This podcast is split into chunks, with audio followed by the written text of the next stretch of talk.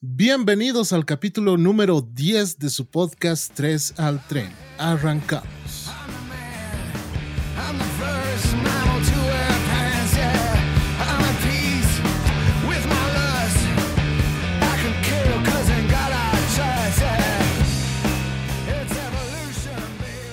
Hola, hola gente, es un gusto como todas las semanas saludarlos en este su programa 3 al tren, en este querido podcast que todos ustedes esperan. Buenas vibras y buen rock and roll como siempre, mi nombre es Kae y los saludamos esta nueva semana. Hola Juanjo. ¿Qué tal, gente? ¿Cómo están? Sean bienvenidos a un nuevo capítulo más de su podcast 3 al tren. Como cada semana, mi nombre es Juan José Roca, Juanjo Palos Cuates y arrancamos una nueva sesión. En esta ocasión So- se sube al tren para charlar un rato una de las personas que en lo personal admiro mucho por la perseverancia, la lucha y por prevalecer siempre su amor por el rock y su arte. Abogada de profesión, ojo, presentadora de televisión, Así actriz es. de teatro y además rockstar. Le damos la bienvenida a Joaquina Rebollo. ¡Ey! Ahí Un la aplauso. tenemos, hola. Hola chicos, ¿cómo están? Hola, Hola, hola, hola. un gusto enorme estar aquí. Muchas gracias por la invitación. De verdad me parece alucinante que hayan estas plataformas nuevas para conocernos, para charlar. Y como siempre digo, es súper importante la difusión de estos espacios y la creación de estos espacios para que podamos Así hablar de nuestro es. trabajo.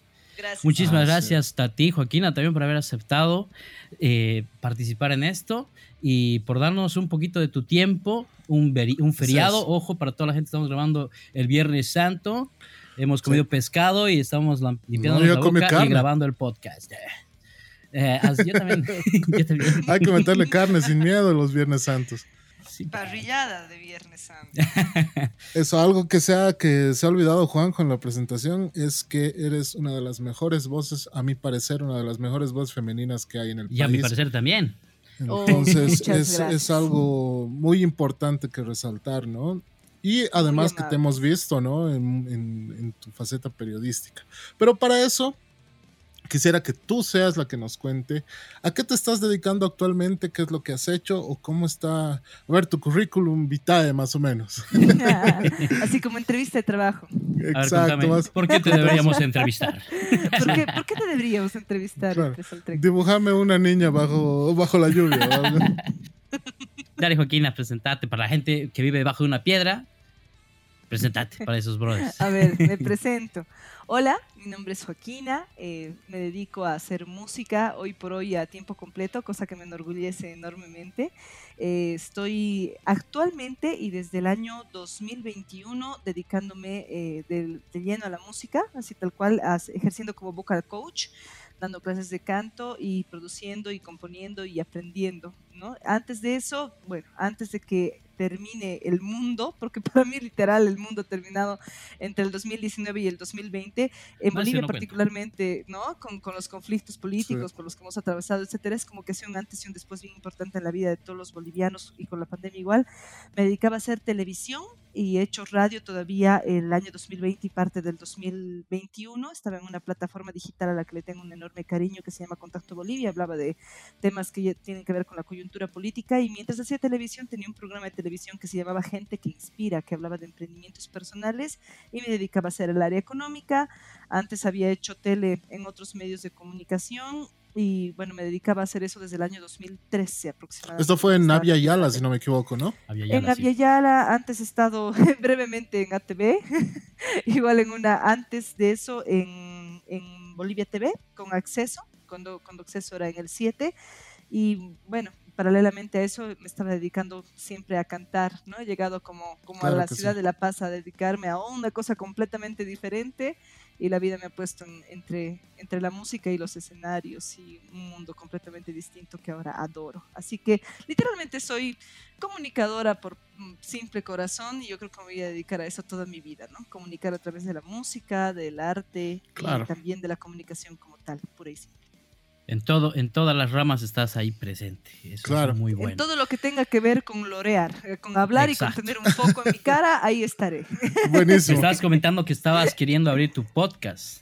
Ah, ese es un proyecto que tengo paralelo, sí, que, que, que lo, que lo voy a hacer a mediano plazo. Eso. Los invitados número Buenísimo. uno vamos a ser nosotros, por si acaso. Claro que sí, tenemos que estar. micrófonos.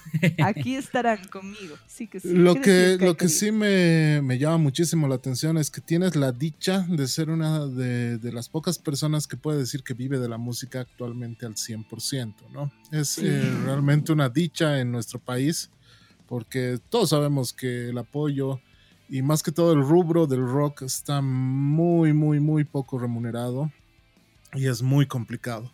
Pero cuando ya tienes un, digamos que un recorrido bastante amplio como el tuyo, se puede, se puede y se logra. Sí. No, y por eso lo recalcaba en la presentación, ¿no? Tu perseverancia, tu lucha, sobre todo porque es algo que amas, es, es, es admirable por completo, obviamente que sí. Y te lo decimos porque nosotros, Kai y yo, somos, eh, bueno, hemos tocado mucho tiempo, éramos músicos.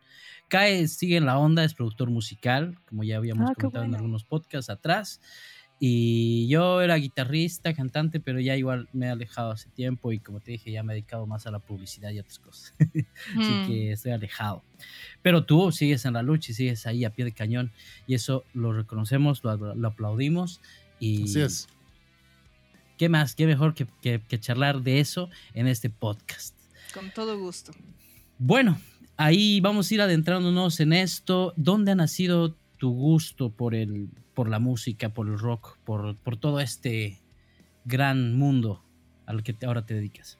Bueno, yo tengo una historia eh, un poco distinta. Constantemente las- los eventos importantes en, en mi vida siempre han llegado en el general un poco a destiempo, che. Es así como una cosa interesante en general que me pasa siempre, que las cosas me llegan como, como de muy siempre, o sea, siempre como de sorpresa, como un sopapo, siempre su- suele ser así.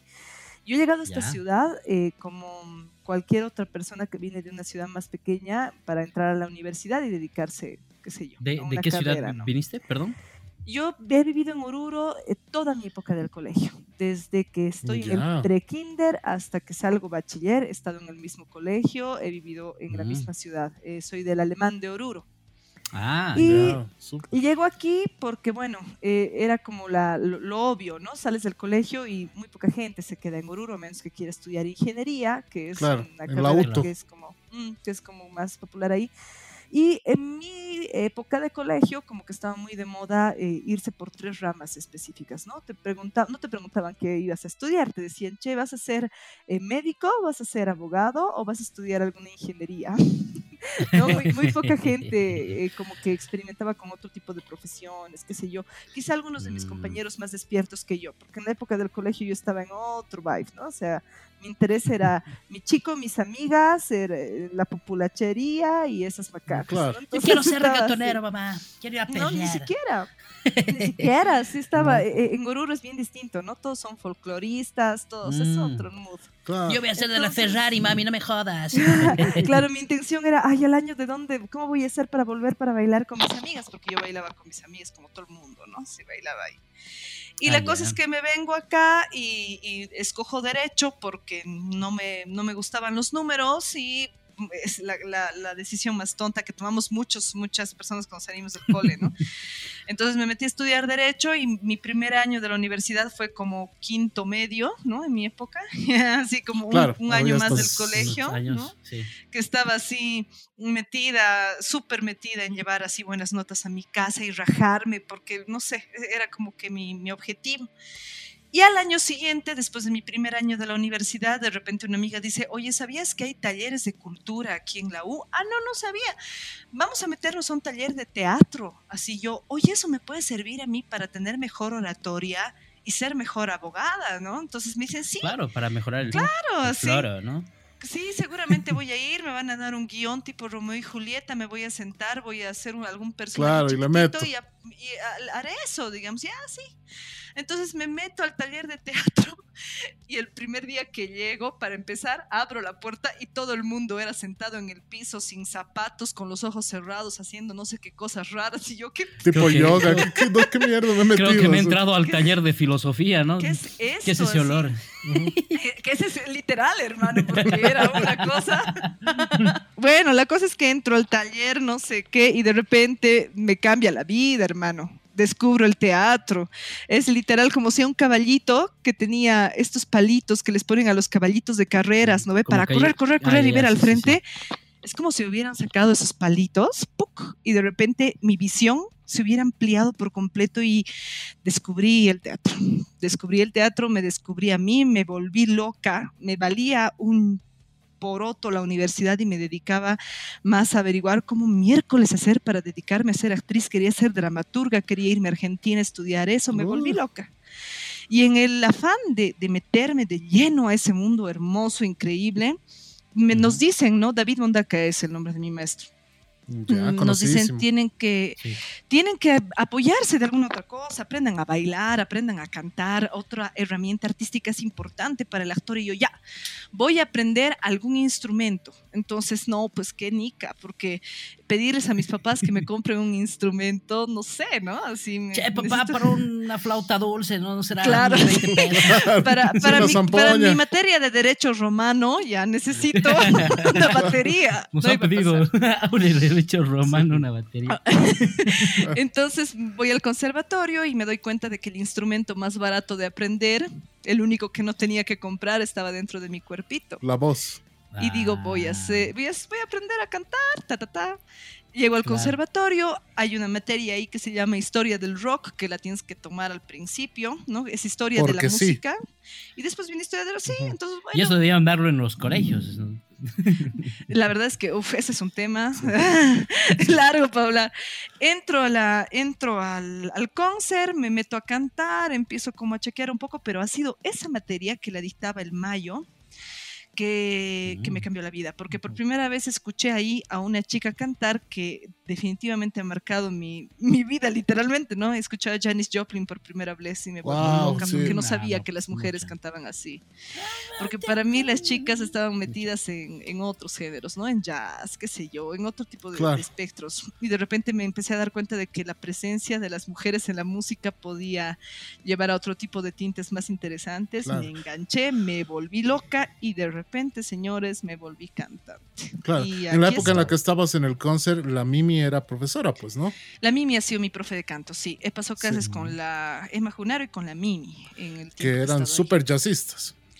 Claro, y quienes, qui- con que a mí quienes me gustaban más eran el Mayo que daba la historia del rock Ujú. y eh, los ensambles que hice yo mi primer ensamble con el Saldías, con el Javier Saldías. Entonces ya. ahí ya canté Deep Purple, canté eh, Queen, entonces de repente a mis 20 años estaba conociendo Queen, hermano, porque claro, conocía, digamos, Claro. pero no conocía, ¿no? Así como, como uno escucha cualquier cosa, pero no, no profundiza, exactamente en esas andaba, ¿no? Y lo mismo con otras bandas que hoy por hoy son fundamentales para mí, como Metallica, eh, ACDC en su momento, y bueno, el kil- kilo de música que luego me he tenido que Que ya te ha llegado. Claro, para que- conocer todo y volverme loca. Entonces sí, fue tarde, tarde. No, de chiquita cantaba, digamos, pero bah, en el colegio como cualquier cosa. Claro. ¿no? Sí. Claro, sí, sí. La la Entonces, del- la clásica del profesor de música, ¿no? Van a cantar carnavalito. En la hora Claro. cívica, ¿quién va a cantar? Así, ¿no? Yo Sí. un rato. Claro. Ya, pero- el, el arbolito de, de- que era de, de los carcas. Van a cantar Sí. tu, tu. Claro, Shakira, así en mi Ah, época. Shakira. Pero Claro, En, en el conservatorio ya, eh, digamos, en el canto popular te metiste, ¿no? No en el can- canto lírico. No, y quería inicialmente canto lírico, pero me- la verdad es que sí sabía que había como más requisitos, tenías que dar un examen de teoría, un par de cosas, entonces no era mi intención, yo, yo de verdad quería ser actriz, de verdad, de verdad que quería ser actriz, pero de repente... ¿no? Me he enamorado, ¿no? ¿Qué puedo hacer? Ubicas que tienes siempre tu primer amor y luego llega el amor de tu vida, algo así. El de algo verdad, así. claro. Algo así fue, sí, y me enamoré. Mira. Y, y no, pues he terminado la U y todo mientras cantaba, tenía, he, he tenido un montón de proyectos, he hecho de todo literalmente, hasta que me he enganchado con el rock porque me hace feliz, ¿qué puedo hacer? Y A es una cosa que creo...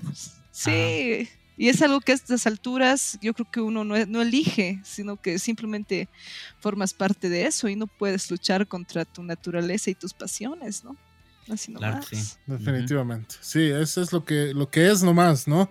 Cuando uno ama la música, eh, le entra Lo que por eres. los poros, dice. Sí. ¿Qué O sea, puedes no, hay, no hay manera de, de, De- decir que de no a eso, sí, de en reprimir momento para nada. estalla igual.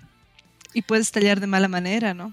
Tienes Eso que también. darle. Claro, Te y te metes al reggaetón, claro, y te metes No. al Yo reggaetón. pues mamachita. No, no, no, no, no. A lo que me refiero es que si no haces lo que te gusta, yo creo que puedes des- desencadenar en, en cosas bien negativas, ¿no? Ah, no, claro, sí, depresiones. Y- estrés, o, sí. macanas, ¿no? Entonces yo creo que es, tienes que nomás hacerle caso a tu corazoncito y hacer lo que te da la gana, porque después estás ahí sufriendo por los rincones. Sí, pero fue Claro. clásico de, de nuestra generación decir el hecho de que estudiar algo y después dedicarnos a lo que nos gusta completamente, ¿no? O en paralelo hacer esas cosas, porque ahora digamos que los padres ya como que dan un poquito más de apoyo, quiere ser bailarina Sí. y ya desde niñitas están que en el ballet, que en esto, que en el otro. No, pues Sí. antes eh, yo, di- digamos, si a mi viejo le decía, quiero ser bailarín, marica de mierda, ¿qué te vas a meter? Primero a estudiar. Claro, claro. Era así. Y no, quiero ser chef, ¿cómo pues vas a ser cocinero? ¿Qué, qué Sí, te pasa? pues. Eso es de mujeres. Mierda. Sí, El comentario homofóbico de la semana, gracias a Kai Ricordi. el, el comentario machista de la semana. Gracias a Joaquín. A Joaquín Ricordi. Pero era así. No, sí, pero era así. Ahora lo escuchamos de chiste, ¿no? Pero sí, era, era total, era de todos los días. Pero Claro, qué la bueno que ya hemos así, cambiado. pues. Sí, sí. ¿Qué vais a hacer? Músico, ¿no? Usted esos borrachos de mierda, pues va a estar Claro, chupando claro. cada fin de semana. Sigue eso un poco, ¿no? Creo que lo había contado alguna vez. Mi viejo tocaba la guitarra, él cantaba con mi, con mi tío igual y cuando yo quise aprender le dije, a ver, enséñame. Me dijo, no, no, no, no, te vas a volver un borracho, no, que esto, que lo... Nunca me enseñó a pero te has vuelto guitarra. borracho Qué igual. Claro, Claro, eh, igual nomás. Claro. Papi, soy Ah. boliviano, debías decirle. Arma de doble filo, digamos. Arma de Pero así filo. es. Perdón, retrocediendo dos pasitos, ya me he quedado en la duda. Viniste de Oruro, pero ¿eres de Oruro o eres de La Paz? Soy orureña de corazón, hermano. De ah, naciste en. Oruro. Así es. No, he Mm. nacido acá en La Paz. He nacido en La Paz. Toda mi familia es potosina. Mis ya. papás se vinieron acá porque mi papá estaba terminando la universidad, ahí aparecí yo. Yeah. Entonces se vinieron acá así como, hola, ¿qué tal? Van a, Hola, van a ser padres, serán padres queridos. Entonces me vine acá, nací acá y luego mi papá, bueno, eh, volvimos a Potosí, a él le salió un trabajo en Oruro y nos fuimos todos a vivir allá, pero yo me siento orureña en gran parte porque he vivido los años más importantes de formación, ¿no? Que al final es tu infancia y tu Claro que sí. adolescencia. Entonces yo a, a Oruro le tengo una- un cariño gigantesco y es una ciudad a la que espero en algún momento devolverle algo de lo que me ha dado, porque es una ciudad que necesita de muchos espacios. De verdad les digo chicos, Sí. porque cuando yo era adolescente no tenía otra cosa más que hacer que chupar.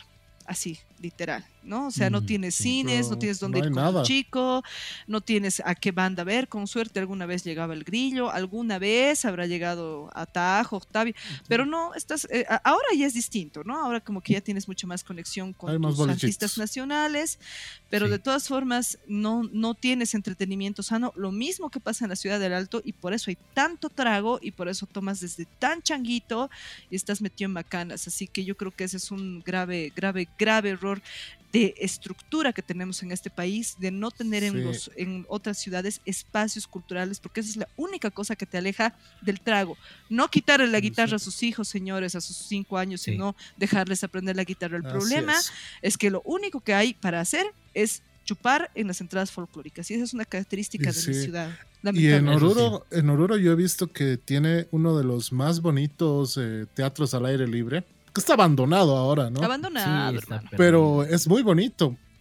Yo recuerdo que ah, fuimos, Una hicimos juntucha. nosotros una juntucha allá en, en, en Oruro, en el Teatro al Aire Libre, y cuando entramos a, los, a las dependencias era un desastre, ¿no? Porque es bonito, es bonito, lo es chiquito, pero se pueden hacer grandes Se cosas. presta en ese para hacer lugar. muchas cosas. ¿Saben sí, qué? claro que la, sí. la Casa de la Cultura es súper lindo lugar. Lo- el te- hay un par de teatros que están alrededor de la plaza principal, bellos, pero claro, ahora qué se hace ahí, bueno, es un lugar para, para culto, ¿no? Para las personas que son Claro, o para política. evangelistas, o, claro, o para ese tipo de cosas. Es muy triste y es un reclamo real a las autoridades ese, nadie le tira pelota a ese tipo de cosas y es lo único que hace que tu juventud sea más interesante, que se dedique a Mm. cosas más inteligentes. La cultura es fundamental y realmente es impresionante cómo no se dan cuenta hasta ahora nuestras autoridades que ese es el punto de partida para absolutamente todo. Porque cuando eres chiquito y ves una obra de Claro. teatro te puede cambiar la vida te puede cambiar la vida y te puedes realmente dedicar a hacer otra cosa con tu vida. Si yo hubiera descubierto lo que amo chiquita, no sé dónde estaría ubicada. Sí, y esa es eso- una cosa.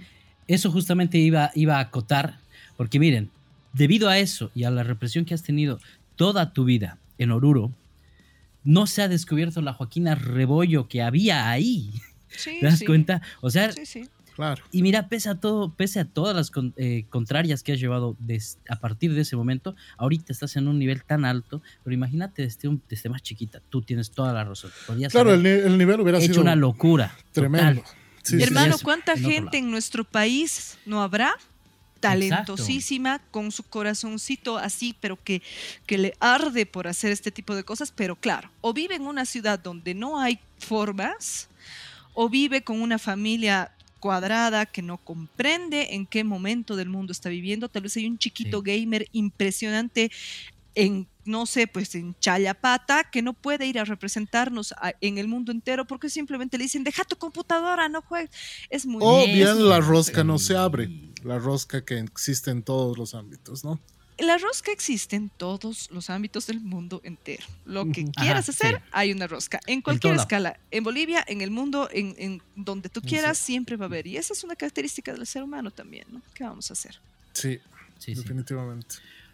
Bueno, pero no hay que echarle la culpa a algo, ¿no? Hay que empezar a trabajar y empezar a eh, descubrir. Y lo bueno es que ahora tenemos este tipo de espacios, los podcasts, tenemos TikTok, Sí. donde expresan de, mucha for- de muchas formas. Bendita su- tecnología. Sí, sí, realmente. Sí. Bendita tecnología nos ha abierto la puerta para poder expresar lo que teníamos dentro. Pero Claro, sin ir sí. muy lejos, nosotros mismos teníamos esa inquietud de poder crear algo y transmitir Hacer algo contenido, ¿no? y hacer contenido. Exacto. Y hemos eh, canalizado por este medio, por los podcasts, y estamos conociendo a mucha gente. Eh, en alguna de tus entrevistas he escuchado que tú decías que es bueno tener contactos, ¿no? Hacer una, una red de contactos. una buena red de contactos. Y eso es lo que estamos haciendo ahora. Tal vez nos Mm. hemos separado mucho y nos hemos enfocado, yo por lo menos me he enfocado más en mi parte profesional, pero eh, ahora quiero, quiero dedicarme a esto porque siento y esa necesidad de crear, de generar, de hacer algo. Así tiene que ser. Para Entonces, todos. Por eso mismo estoy acá y canalizo por esta forma. Y si tienes un hijo que tiene esas ganas de hacer algo, no lo Déjenlos, apoyalo, déjenlos hacer Así lo es. que quieran. Yo, yo lo que le decía a mucha gente que, bueno, muchos papás que vienen aquí a querer a grabar la primera canción de su hijo o hacer un video para sus, para sus hijos o para adolescentes o changos que me dicen, sabes que no tengo mucha plata, pero te puedo pagar esto. Yo les digo, mira, ahora con la tecnología es tan sencillo, sobre todo para los músicos, se ha vuelto algo que si quieres hacer algo de calidad, obviamente tienes que irte a un estudio, pero si quieres hacer algo de, de calidad, pero home studio, digamos, ahorrate dos mil pesos. Con dos mil pesos te haces un home studio y grabas en tu casa todas las canciones que quieras y con tu celular mandas al mundo lo que tienes. Billie Antes Eilish, dos- sin ir lejos, con su hermanito en su cuarto, a sus 17 años, se se Ujú. manda un disco enorme. Brutal, ¿no? sí. O sea, con una interfaz en tu casa. Sí, Ujú. exacto. Y una interfaz, ¿cuánto te cuesta? La más barata te cuesta aquí 600 pesos. Y la logras, y la logras. Una interfaz, un micrófono que ahora hasta de 80 pe- pesos hay. Si tienes el talento, la tecnología te va a ayudar. No es, la flecha, es el indio. Claro. Así es, así mismo. Bueno, retomando a lo que íbamos. eh, tus influencias eh, a partir de Janis Joplin, ¿cuáles han sido en la música? Como cantante, Como El- cantantes, Sí, verdad. es- si es específicamente como cantante, bueno, Janis Joplin. Después de Janis Joplin, obviamente James Hetfield de Metallica, evidente. Ujú. Eh, ACDC en su conjunto, ¿no? O sea, con, con sus diferentes cantantes, así como hasta ese momento como mu- mucho, mucho esa música, ¿no? Que es la música que igual te permite conocer el conservatorio. Claro. Después, eh, Hayley Williams, que es eh, la chica Paramore. que era de Paramore, pero no por Ah, ya. Paramore, sino por su, por su presente, por, por quién es ella hoy en el presente, la, Ujú. la adoro. Actualmente, eh, Saint Vincent, ¿lo ubican? Es una chica Mm, que- no, creo que no. l- les voy a pasar la información. Es que es una cosa muy ¿Solista? hermosa. Y, Sí, sí, sí. ST Vincent se llama.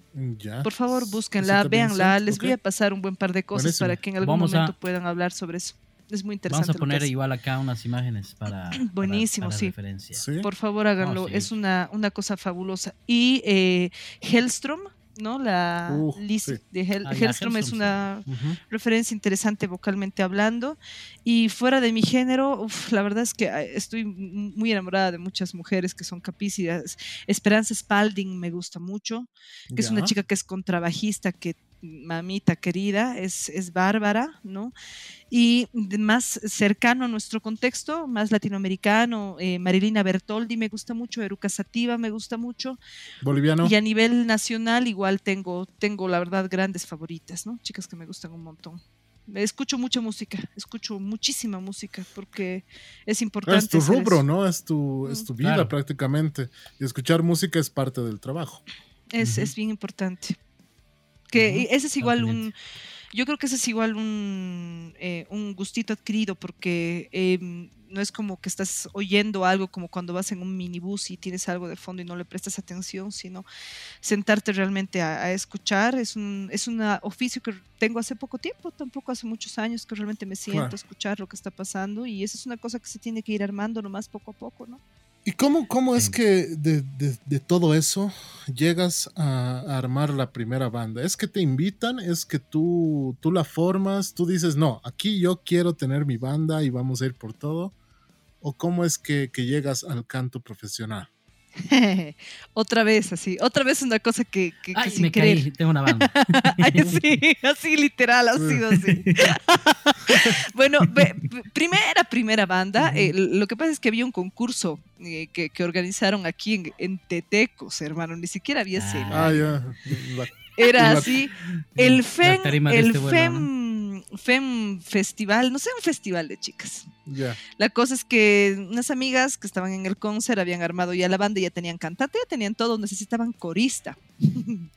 Ya. Entonces yo dije, ya, yo voy, así. Entonces me dijeron, ¿quieres ser la corista? Y yo ya, entonces hacía coritos, digamos. Y el día de la presentación terminé cantando un par de canciones, porque lo que pasa es que la otra cantante, lamentablemente, y digo lamentablemente porque ella era muy talentosa, sus papás eran de estos papás raros, ¿no? Entonces eran, no sé qué Ya. religión tenían, creo que eran cristianos.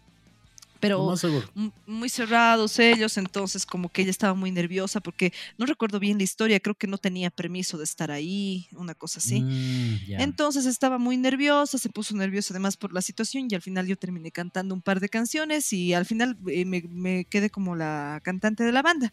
Pero por esta razón que te digo, ¿no? Que ella tenía un problemita ahí con los papás. Y se llamaba Valkyria mi Ah. banda, que duró muy poquito tiempo. Hemos estado como un año nada más.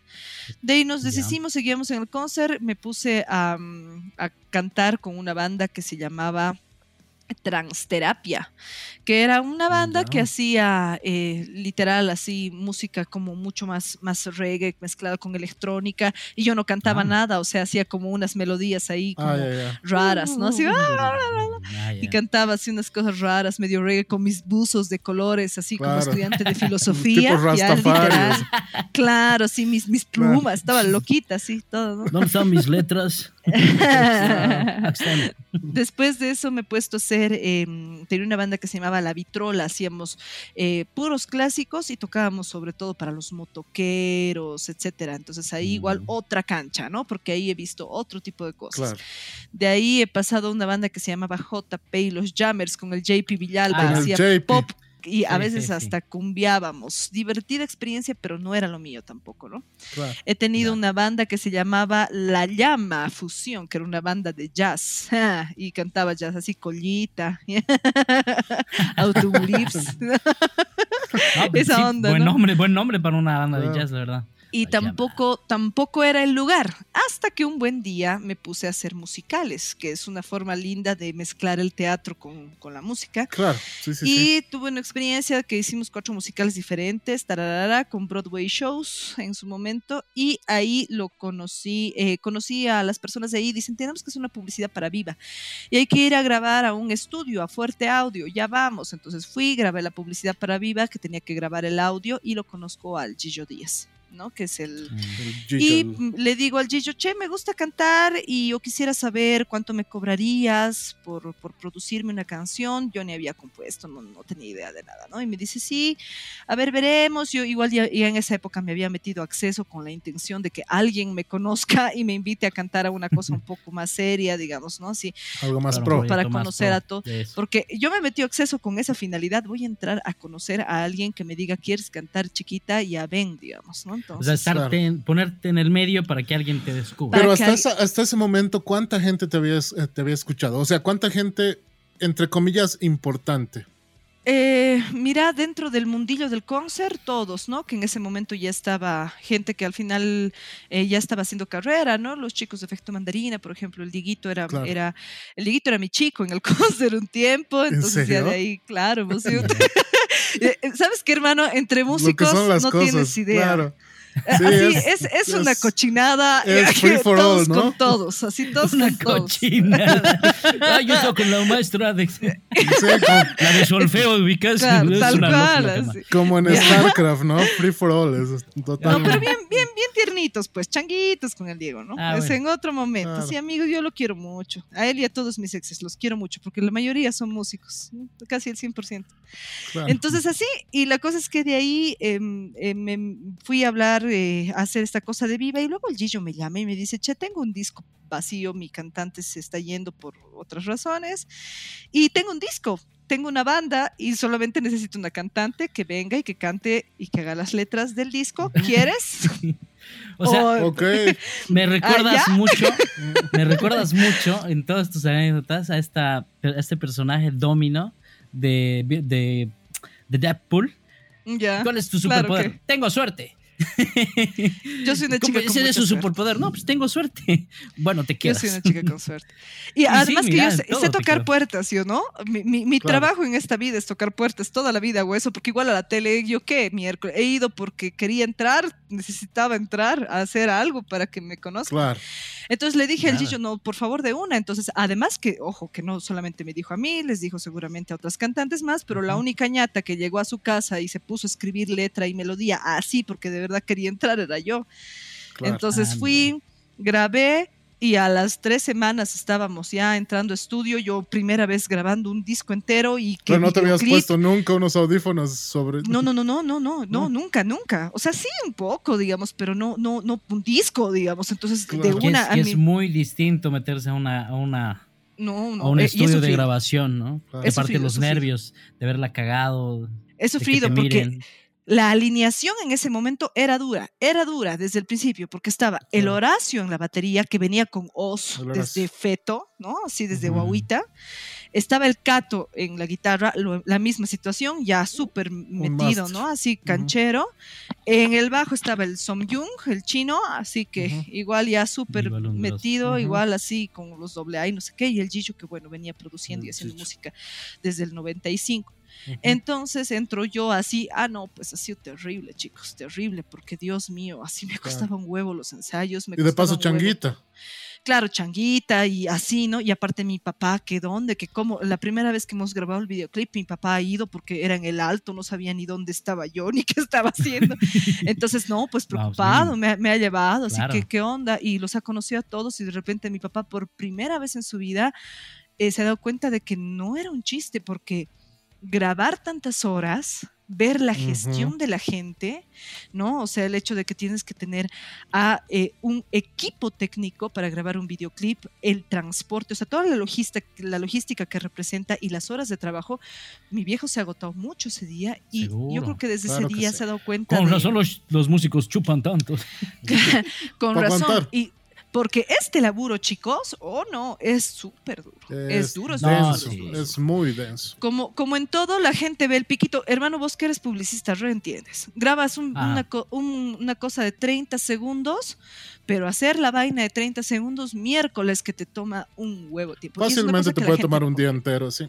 Sí, sí, Y- sacar, editar, hacer todo el contexto. Es una huevada. Todo, todo, todo. O sea, de convocar actores, hacer un guion, pararara. Es un, es un tema de producción bien complicado. Igual este tipo de producciones, quieras o no, son, eh, te toman un tiempo. Entonces, Sí, sí. obviamente ya desde ahí es que, es que me puse a cantar y ya después a viajar y viajar. Y miércoles que vi una época que cantábamos y que yo cantaba de miércoles a domingo, hermano, como si fuese presto. Para la gente que no, no sabe todavía de qué banda estamos hablando, estamos hablando de Walkman. De Walkman.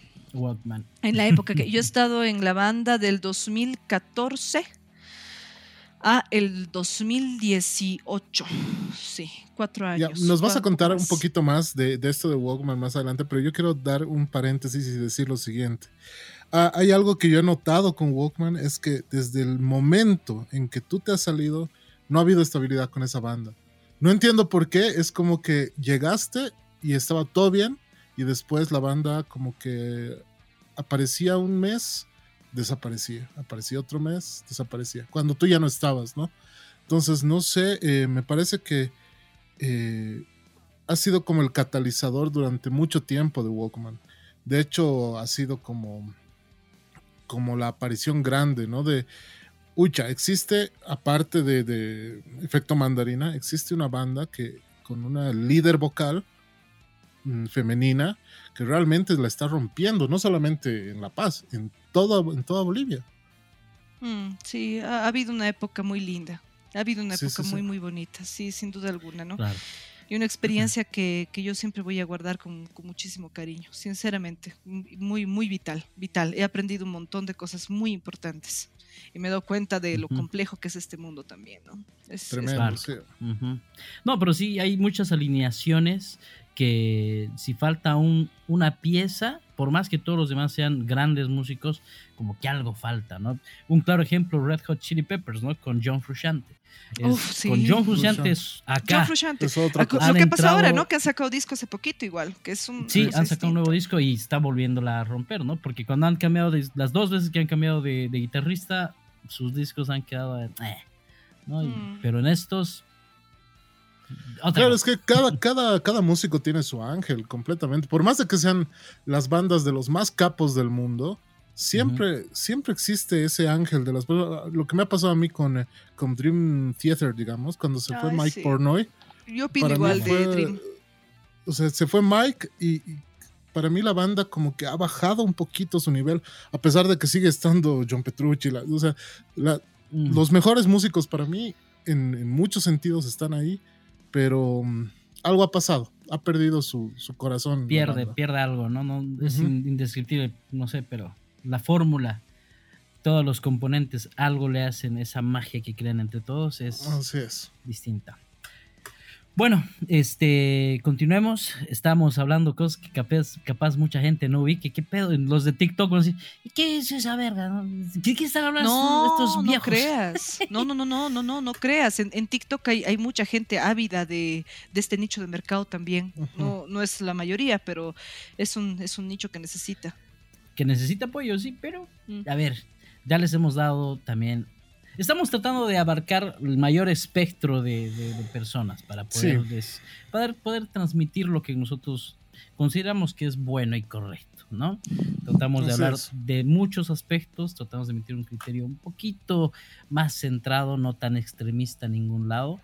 Y eh, por eso eh, contactamos con gente que aporte algo de valor. Y tú totalmente aportas mucho de valor a la juventud, por tu perseverancia, por, por tu lucha por el, por el rock, por la música, por tu arte. Yo la verdad lo admiro y lo repito como por tercera vez en este podcast. Gracias, hermano. Pero qué lindo. Gracias. Y algo realmente de lo que yo quisiera que hablemos ahora, y es algo que a mí me ha parecido lo de admirar jodido, porque esto pasó un poquito antes de la pandemia, si no me equivoco, es eh, que dejas Walkman y dices, eh, primero lo anuncias sin nombre y dices, voy a tener un proyecto musical, o sea, por mí misma, y luego lanzas la bomba de Joaquina, que es eh, tu proyecto musical con tu nombre, con tu firma, con todo. Y, Con y realmente ha sido un cambio tremendo porque de verte solo cantar, ya te hemos visto en los escenarios con un instrumento en la mano, con un nivel brutal. Yo que, digamos, eh, em- iba mucho a los boliches a escuchar bandas en vivo y demás, eh, me ha parecido que aprender un instrumento en este corto tiempo, porque lo has hecho en un corto tiempo, a pesar de que puedas decir que no, Sí, es, hermano, es sí. increíble, es increíble. Quisiera que nos cuentes un poquito de esto. Uf, ha sido duro, ha sido duro, duro, duro, porque eh, yo tenía demasiadas ganas de cantar eh, solo temas propios. Eso quería. Porque si no me iba, iba a terminar volviéndome, no sé, pues, una banda que canta clásicos, ¿no? Así, iba, iba a Mm. ser así una persona que se dedica, que no tiene nada malo. Pero no era lo que yo quería, ¿no? Entonces ahí, Claro. ahí estaba lo malo para mí.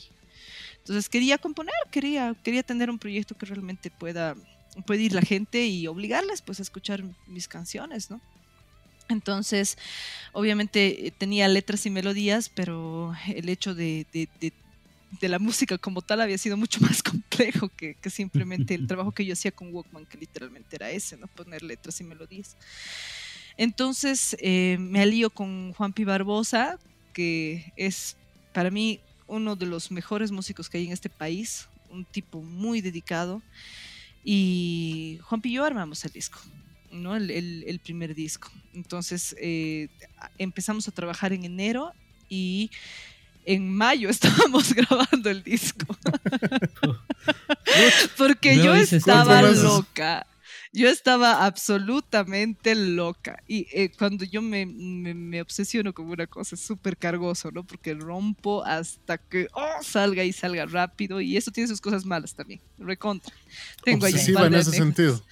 Sí, tengo un par de anécdotas terribles, terribles por no haberme dado un poco más de tiempo y de, y de espacio para hacer las cosas, pero bueno. Y agarro la guitarra, pues, y las primeras cositas el Juanpi, ¿no? Me empecé a, a explicar. Ujú. Ya luego, bueno, em, nos hemo- hemos terminado a finales del 2019, igual en muy buenos términos, yo lo quiero un huevo y le agradezco profundamente por todo. Y después de eso, ya en plena pandemia, como no podía yo, como necesitaba de alguien más para poder tocar, y vino la pandemia y teníamos una presentación con, para sonidos de acá del Pato Peters. Ya. Y no, pues había que tocar y yo ya le había confirmado al pato, ya sale el arte, no sé qué, y viene la cuarentena rígida. ¿Qué le voy a decir al Juanpi? Che, vente a mi casa, ¿en qué miércoles? Digamos, entonces ya eh, mi guitarrita, ¿no? Que, que la tenía mi, mi Claro. anterior guitarra, ni modo, así ya le he mandado, así le digo, por favor, mándame en video cómo se tocan las canciones, men. así, porfa. Entonces Por me WhatsApp, manda, sí, me manda por videos así. No me mandó los videitos en WhatsApp, así, po- apoyando sus dedos, no sé qué. Entonces, ni modo, pues me encerró en mi casa, agarró la guitarra y empezó a tocar. Y empezó a buscar canciones más fáciles en, en YouTube que me gustaban para cumplir con el set de media hora. Ustedes tienen idea lo que casi me muero en esa presentación. ¿Saben qué? Ni, ni siquiera en una pre- ni en la presentación de mi disco estaba así. Me Claro. estaba muriendo. Y era así, eh, además, en este formato por primera vez, ¿no? Así, con mi Claro. lucecita que me había comprado días antes para más o menos salir bien iluminada, probando el Wi-Fi, Claro. así, asustadísima. No tenía ni tarjeta de sonido, ni micrófono como otros artistas que Ujú. se presentaron esa Claro. noche. Así nomás, ¿qué voy a hacer? Con mi, con el, con mi, con mi celu, así, con, con la pantalla de mi celu. Y, temblando, agarro, me siento y por primera vez toco mis canciones, ¿no? La primera Ay, no, canción Pero que sí había bien. compuesto había sido el- la, la luz que faltaba. Esa sí la había compuesto yo, pero porque literalmente la canción tiene dos acordes, es, es una cosita así sencilla que ya después el Juanpi la adaptó para que, para que se escuche bien, qué sé yo, pero era así simple. Entonces, ya después de eso me encerró en mi casa y he dicho miércoles, necesito una guitarra. Entonces, ha llegado mi cumpleaños ese año, me he comprado una PRS. me he comprado mi PRS y mi papá me regaló Ujú. en mi cumpleaños. He pedido así, Ah. por favor, alguien regáleme una PRS Buenísimo. tengo ahí mi PRS y he empezado a darle y a darle y hasta ahora le sigo dando y me da una vergüenza tocar en público todavía, pero es una cosa a la que le tengo que ganar ya nomás, porque yo estoy muy, eh, lo que pasa es que siempre he compartido con guitarristas bien capos, o sea, siempre he visto a chicos capos tocar y me da vergüenza y me da miedo, pero en este nuevo disco no me va a quedar otra que yo grabar las guitarras de mi disco, chicos. les Y de además que no es lo mismo solo cantar que tocar y cantar. Eso Es es- muy diferente. Otro pedo. Es tu segundo instrumento, hermano, y es un Sí. drama. Y yo no, yo todavía no, no me siento segura. Pucha, no, pero ¿qué voy a hacer? Ni modo, tengo que darle nomás. Pero lo haces, lo haces y, y la ¿No- ¿Te verdad. viste en, en- Sí. en tu acústico con- en acceso? Que ya Sí. durante la pandemia. No, sí, bien. Ya, ya puedo, ¿no? Ya, ah, ya, ya, Sí. con, ya con la negrita, con, con, la, con mi guitarra acústica, ya me defiendo, recontra. La eléctrica, ahí la estoy dando, pero ya puedo tocar un buen par de temas, les cuento. Así completitos, bien. bien, ¿no? Así ya, ya. Buenas. ya No, pero ya a veces estoy. mucho nos obsesionamos los, los que somos músicos en el hecho de decir, pucha, es que se va a escuchar eh, muy mal o se escucha diferente o esto, el otro, pero muchas veces me ha pasado que el público que no es músico te dice, qué genial, qué brutal lo que has tocado, que eres una capísima, que esto, que el otro. Y, Tal pero nosotros Guitarra, estamos... No sabía que tocabas la guitarra, qué rico nosotros tocas. estamos pensando que, que nos, los músicos, puro músicos nos van a escuchar y ellos nos van a juzgar, ¿no? Y esa es la Sí. cuestión. Sí, Yo también pienso cual. que es porque como ya eres músico, sabes, y sabes Claro. que dónde le estás cagando, como que te mortificas tú mismo también. claro. Porque Muchas veces hasta te equivocas, ¿no? Y Cuando eres ni se dan guitarrista cuenta. y quieres empezar a cantar y nunca has cantado y tienes miedo, como que ya sabes que estás desafinando y te pones nervioso y terminas desafinando toda la canción.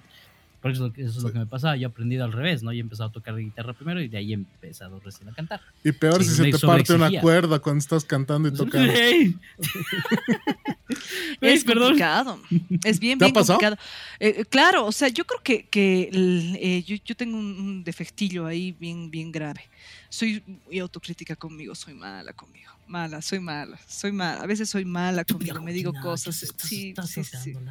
Y es una cosa que ya, que, que desde hace unos, un, un- un buen tiempo que vengo así hablando mucho conmigo, sí, che, no te trates así porque soy fregada, ¿no? que Entonces, hasta claro, te castigas así, no, no, hoy día no tomas un trago después de la presentación porque No te, ganaste tu, ¿sí? no te ganaste tu empanadita de, de queso, ¿no? Ni Lo siento, siquiera te Joaquina, vas. No jodas. Así, te vas, a, te vas a tu casa y a llorar y, uy, no, ustedes no saben. Porque claro, te- eh, eh, uno siempre ve, ve, ve la mejor cara de la gente, ¿no? Así como que todo, todo súper bien, tarararara. Pero a mí el 2020 casi me mata. Así, me ha venido una crisis, ¿no? Porque aparte después de lo del Evo, o sea, de, la salida del, de, de Evo Morales del gobierno, etcétera, ta, ta, ta, ta, ta, yo renuncio a mi trabajo, me encierro en mi casa y por primera vez digo, ya, ¿y ahora qué hago? ¿Qué, qué hago? ¿No? ¿Qué hago? No, no, no había la radio tampoco porque obviamente nadie Claro. podía salir de sus casas. O sea, literalmente he estado tres meses cuestionándome qué miércoles iba a hacer con mi vida. Claro, Eh, dando vueltas en el eje, ¿no? Y chicos, es, recién en el 2020 yo, yo he tomado la decisión de, de vivir de la música. Una decisión que he terminado de asumir el año pasado. Así, Claro. en Wow. serio, ¿no? Antes, ¿no? Y, y lo estoy logrando, lo estoy logrando, lo estoy logrando. Y eso que no estoy tocando en vivo, no estoy tocando en vivo, pero estoy trabajando, estoy, eh, o sea, se, se puede, no hay que no se puede, es mentira, que no se puede, es mentira, en serio es mentira. Pero Sí. claro, si te dicen tanto que no se puede cuando eres chiquitito, chiquitita, Claro, antes ¿Qué de empezar ya te están diciendo que no se puede. Claro. ¿no? Si te dicen que no, ¿qué vas a hacer? Entonces Ya, pues dices, ¿no? dices, bueno, es que en serio, en serio, se puede, to- todo se puede. Hablando Todo en se serio, todo se puede. Ahora, de que, de, que, de que no es fácil y de que es duro y demás. Ah, Eso es otra cosa. Sí. Sí, pero o sea, se tienes puede. que comprometerte realmente para hacer algo, porque si no. Y como lo había, lo había dicho un amigo nuestro que ha estado en el podcast, eh, Guto Ajayo, que le mandamos un saludazo hasta España, que dice que hasta. Eh, hasta donde han dado tus padres puede ser culpa de tus padres, pero de ahí en Exacto. adelante, desde que tú Es dependías tu de culpa. ti, es tu culpa. Así que no eches la culpa a nadie más por tu fracaso Correcto. más que a ti. Correcto. Yo cometía el error y lo reconozco hoy de decir que era mi papá el que me había obligado a entrar a la universidad a estudiar esa carrera. Eso es mentira. Yo no me he ido porque no he tenido las, los ovarios de decir no quiero hacer esto porque tampoco sabía qué quería hacer. ¿Ubican? Entonces es así. Entonces no puedes Ujú. echarle la culpa a tus papás. No puedes. La verdad es que no puedes. Si no está bien y a la hora de la hora tienes que hacerte cargo de tu barquito porque es tuyo y de nadie más. Claro, claro, así nomás es, así nomás es. es la vida, señoras y Así señores. nomás. Y el que quiere triunfar la tiene que sudar. Así que Así Claro, todo con esfuerzo, Métale, todo con perseverancia con y ganas. fuerzas. O sea, muy Así pocas veces es verdad que a veces llegan las cosas mascaditas, pero es una en 100 millones. Entonces, no Sí. esperes pues sentado a que te pasen las cosas. Tú tienes que buscar, sí o sí. De, Claro. de alguna manera esforzarte en lo que quieres y en lo que puedes y todo. Para todo se necesita mucha fuerza, mucha perseverancia e inversión inteligente, sobre todo. Eso, Sí. eso es muy importante. Hay lo que- que hay que de estar decir es muy acomodándose. importante. Ahora muchos dicen, no, ves que la plata no alcanza, tengo que estar comprando esta cosa, aquella cosa, pero deja de chupar unas dos semanitas y cómprate tu guitarra y practica. Sí, no. Porque muchos es le echan la culpa, no, es que soy pobre, no me puedo comprar, ¿no? Y, pero están chupando cada fin de semana, güey. Sí, pero, Entonces- eh, eh, sí, eso, eh, bueno, de- depende de cómo, si vas a gastar tu plata, sí está mal, pero la verdad es que la plata es lo más importante para cualquier tipo de emprendimiento, chicos, Sí. es la verdad, o sea, Sí, ¿qué Es vamos a hacer? O sea, pero y nos, hay nos hemos manera. dado cuenta, nos hemos dado cuenta con el COVID que realmente es importante tener un ahorro ahí, porque si te pasa Sí. algo, hermano, has visto gente que pierde casas, que pierde toda su vida por esta enfermedad tan fregada y, y Ujú. quién sabe, ¿no? Es Y complicado. mucha gente se frustra. Eso es lo que, lo que, lo que dices es cierto. La, la plata es importante, pero hay que saber eh, en qué gastar si es que ahorras o algo. Porque yo he visto Sí. mucha gente que se ahorra, ¿no? O sea, no sabe tocar muy bien la guitarra. ¡Ay! Se ahorra, ahorra, ahorra, ahorra. Y dicen, y se compra un Stratocaster del 92, digamos. Mm. ¿No ve que, le- que le cuesta Ujú. 5 mil dólares? Pero no le saca rédito, no le saca nada a esa, esa, esa guitarra porque ha pensado más en ahorrar que en practicar. Mm. Mucha gente piensa esas cosas, que con un micrófono de 80 pesos no puede hacer música, teniendo un talento brutal o con una computadora que, qué sé yo, de aquí a, de, a 10 años atrás, se pueden, se pueden hacer muchas cosas siempre y cuando Sí. seas inteligente. Siempre y cuando seas muy inteligente. Sí, verdad. Bueno, vayamos, vayamos adelantando. Eh, lanzaste tu disco, eh, ¿vas a lanzar un nuevo disco el próximo año? ¿O este año? Este año saco, bueno, hay dos probabilidades. Número uno, que el disco salga cerrando este año. Número dos, Ya. que salgan los primeros tres cortes con sus videos y el disco se presente en marzo del siguiente año. ¿De Ah, qué depende? De mi estrategia de, de promoción. Y e- iba a Ah, ser ya. una cosa, un, o sea, la, la razón es netamente eh, comercial. Si le va bien a la mercha y le va bien a los cortes en solitario, los voy a aprovechar. Claro. Y voy a presentar disco un poco más adelante. Caso contrario, voy a presentar el disco antes, ¿no? Eso tengo que ver cómo, cómo Claro. responde la gente. ¿Estás porque- pensando hacer un EP y venderlo y después el disco? No, o- el, eh, tenía que ser un EP, pero ya no, es un disco ahora. ¿No? Ya, ya, ya se cerró. Inicialmente era un EP de cinco canciones que hablaba, bueno, para empezar va a ser completamente diferente al anterior. completamente, porque yo soy diferente, porque, Claro. o sea, en el primer disco soy muy positiva, es como que en todas las canciones me ando echando porras, ¿no? Así que vamos, que no sé qué, sí, que no necesitamos, ah, solamente tienes que abrir tus alitas y no sé qué, y que tienes que volar y que tienes que tal, y que somos fuertes y que e- ese es mi rollo, ¿no? Así soy yo constantemente personal, como en Ciudad de Muerte. constantemente Ah. diciéndome que todo va a estar bien, ¿no? Eh, y en Claro. este disco, este disco es, no sé qué estoy haciendo con mi vida, no sé quién soy, me quiero Más morir. oscuro. Es depresión pura, Ah, depresión buenísimo. pura. O sea, vamos a ver la parte oscura de, de Joaquín en este Sí, disco. sí, la más oscura. Lo que no quiere decir que las canciones van a ser todas así, baladas deprimentes. No, no, no, no, no, no, no, no. Estamos No, hablando de las letras. Ojo, ojo. Ah. Y lo- los recursos sonoros Van a migrar a una cosa completamente moderna. Así es. Muchos sintes, por supuesto. Ya, ya. La alineación de la banda para el segundo disco será distinta, absolutamente. ¿Tocaré yo la guitarra? Mm, ok. Claro que sí, Sí. aunque llore. La primera guitarra.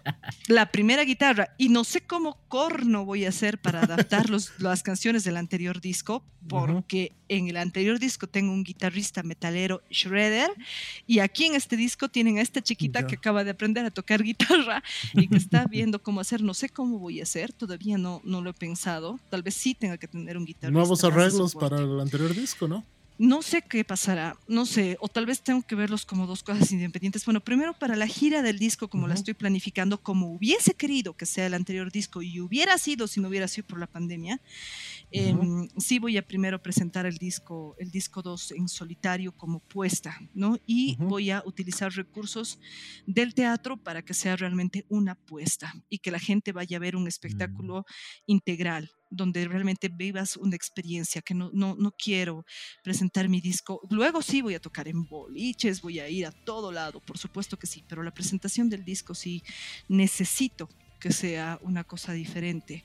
Por varias razones, chicos, ya. porque si yo me mando, si yo me mando una presentación de disco normal, Sí. Claro. así, etcétera, mm, En el Mm. X, sí. no, no, yo no, no va a tener la repercusión que yo quiero, porque yo comprendo perfectamente bien que este género y que la música que a mí me gusta hacer no es la música que va a llenar ahorita un teatro al aire libre, lo tengo claro.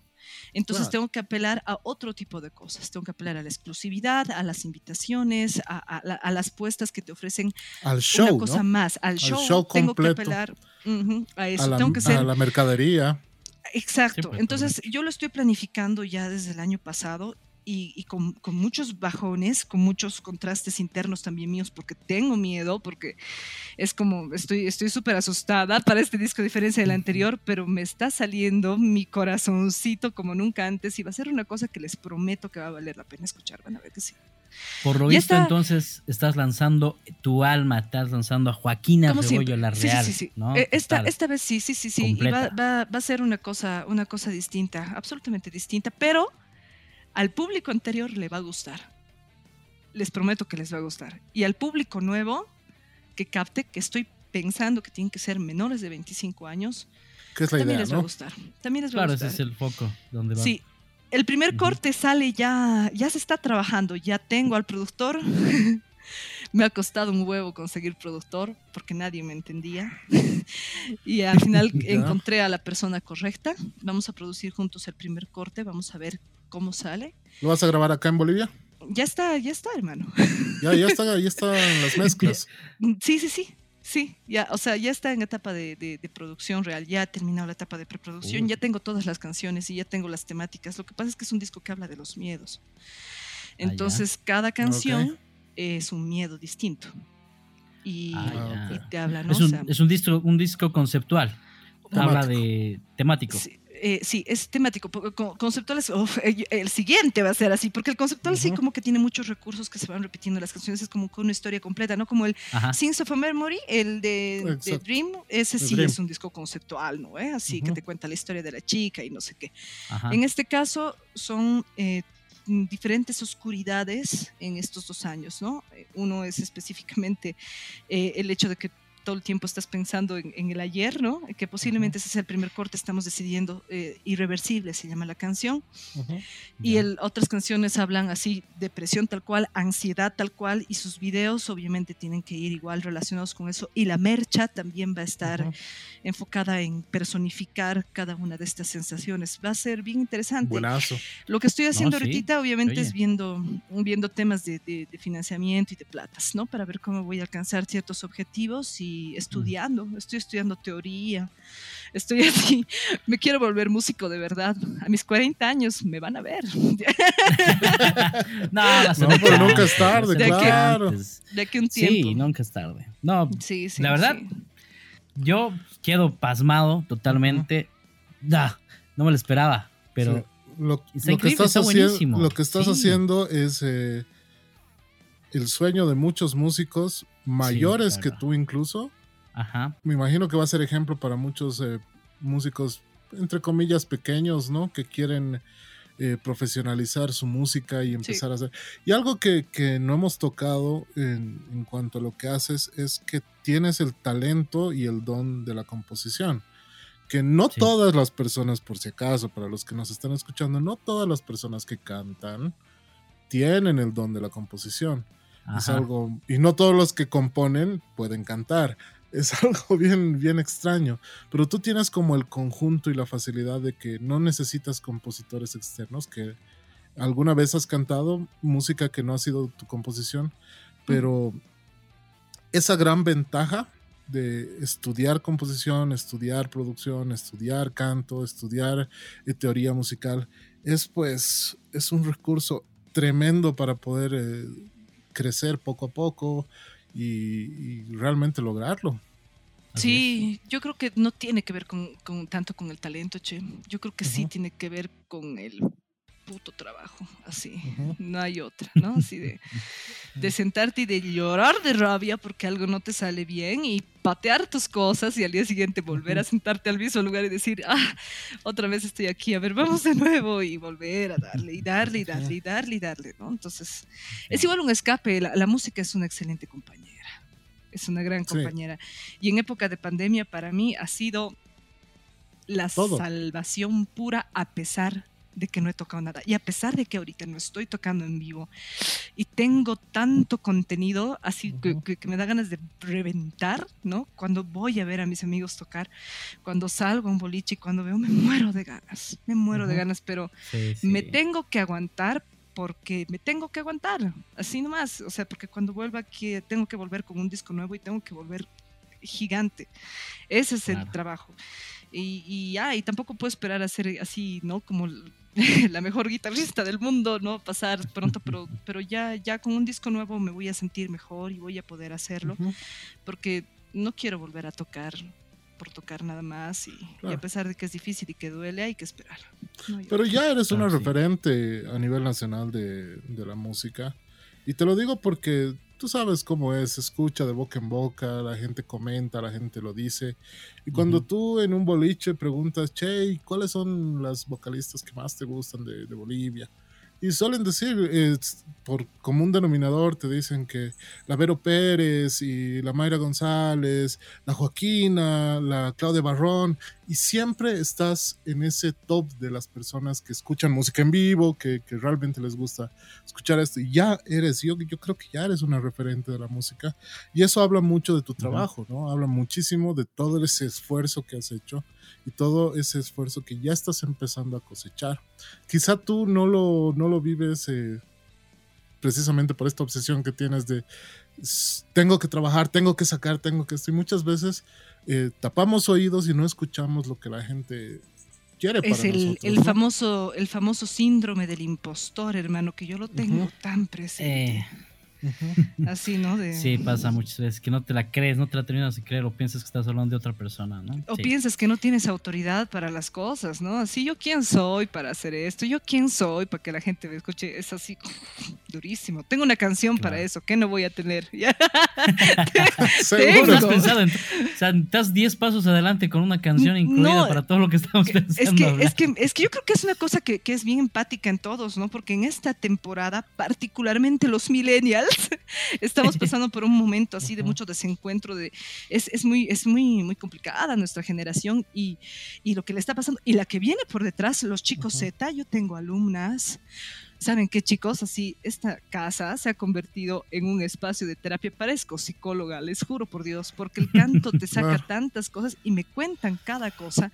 Están rotos los changos, están rotos. La han pasado duro, están muy aislados, muy deprimidos, viven alrededor de esta cosita que te da Sí. autoridad, que, te, que, te, que te hace ser alguien, que te, no sé, es muy duro lo que está pasando. eh, Igual. Mucha ansiedad en esa generación, socializar. ¿no? Es muy Sí, duro sí.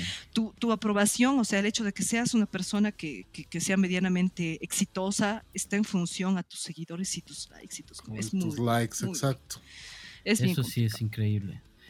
Pero... Claro, porque a nosotros cuando, digamos, sacábamos algo en, por decirte, en YouTube, que nos vean mil personas era pues un éxito rotundo. Te Para ellos mil, like, mil likes es como que hoy día no, me ha ido muy mal hoy día, me da ansiedad y me voy a... y se considera, y a partir de ahí se- ellos se valoran. Es súper, súper duro. Es, es bien complicado lo que les pasa a Bueno, los changos ahora. Es que en, gener- en, gen- en general, en todo lado, vales por los seguidores que tienes, ¿no? Eh, si no eres, y me ha pasado, mira, yo para buscar algo de auspicios para aquí, para el podcast, eh, me han dicho, ¿cuántos seguidores tienes en TikTok? Te creo. Por los 300, Ujú. ¿no? Pero no, allá yo pensé, a- apostamos por gente que tenga arriba de los 10 mil. O el, o el millón ya, ¿no? El millón, millón. en TikTok, cualquiera Ujú. tiene Sí. 10 mil seguidores en TikTok. Sí. Tampoco es así. No, hermano, sí, es fácil. No, no, no, no. Yo creo que es una cuestión así de hacer tren, tren, tren, bailecito, bailecito, bailecito. O sea, eh, cuando generas Ah, ese tipo de contenido, ¿no ve? A eso me refiero. Claro, sí, Claro. sí, sí.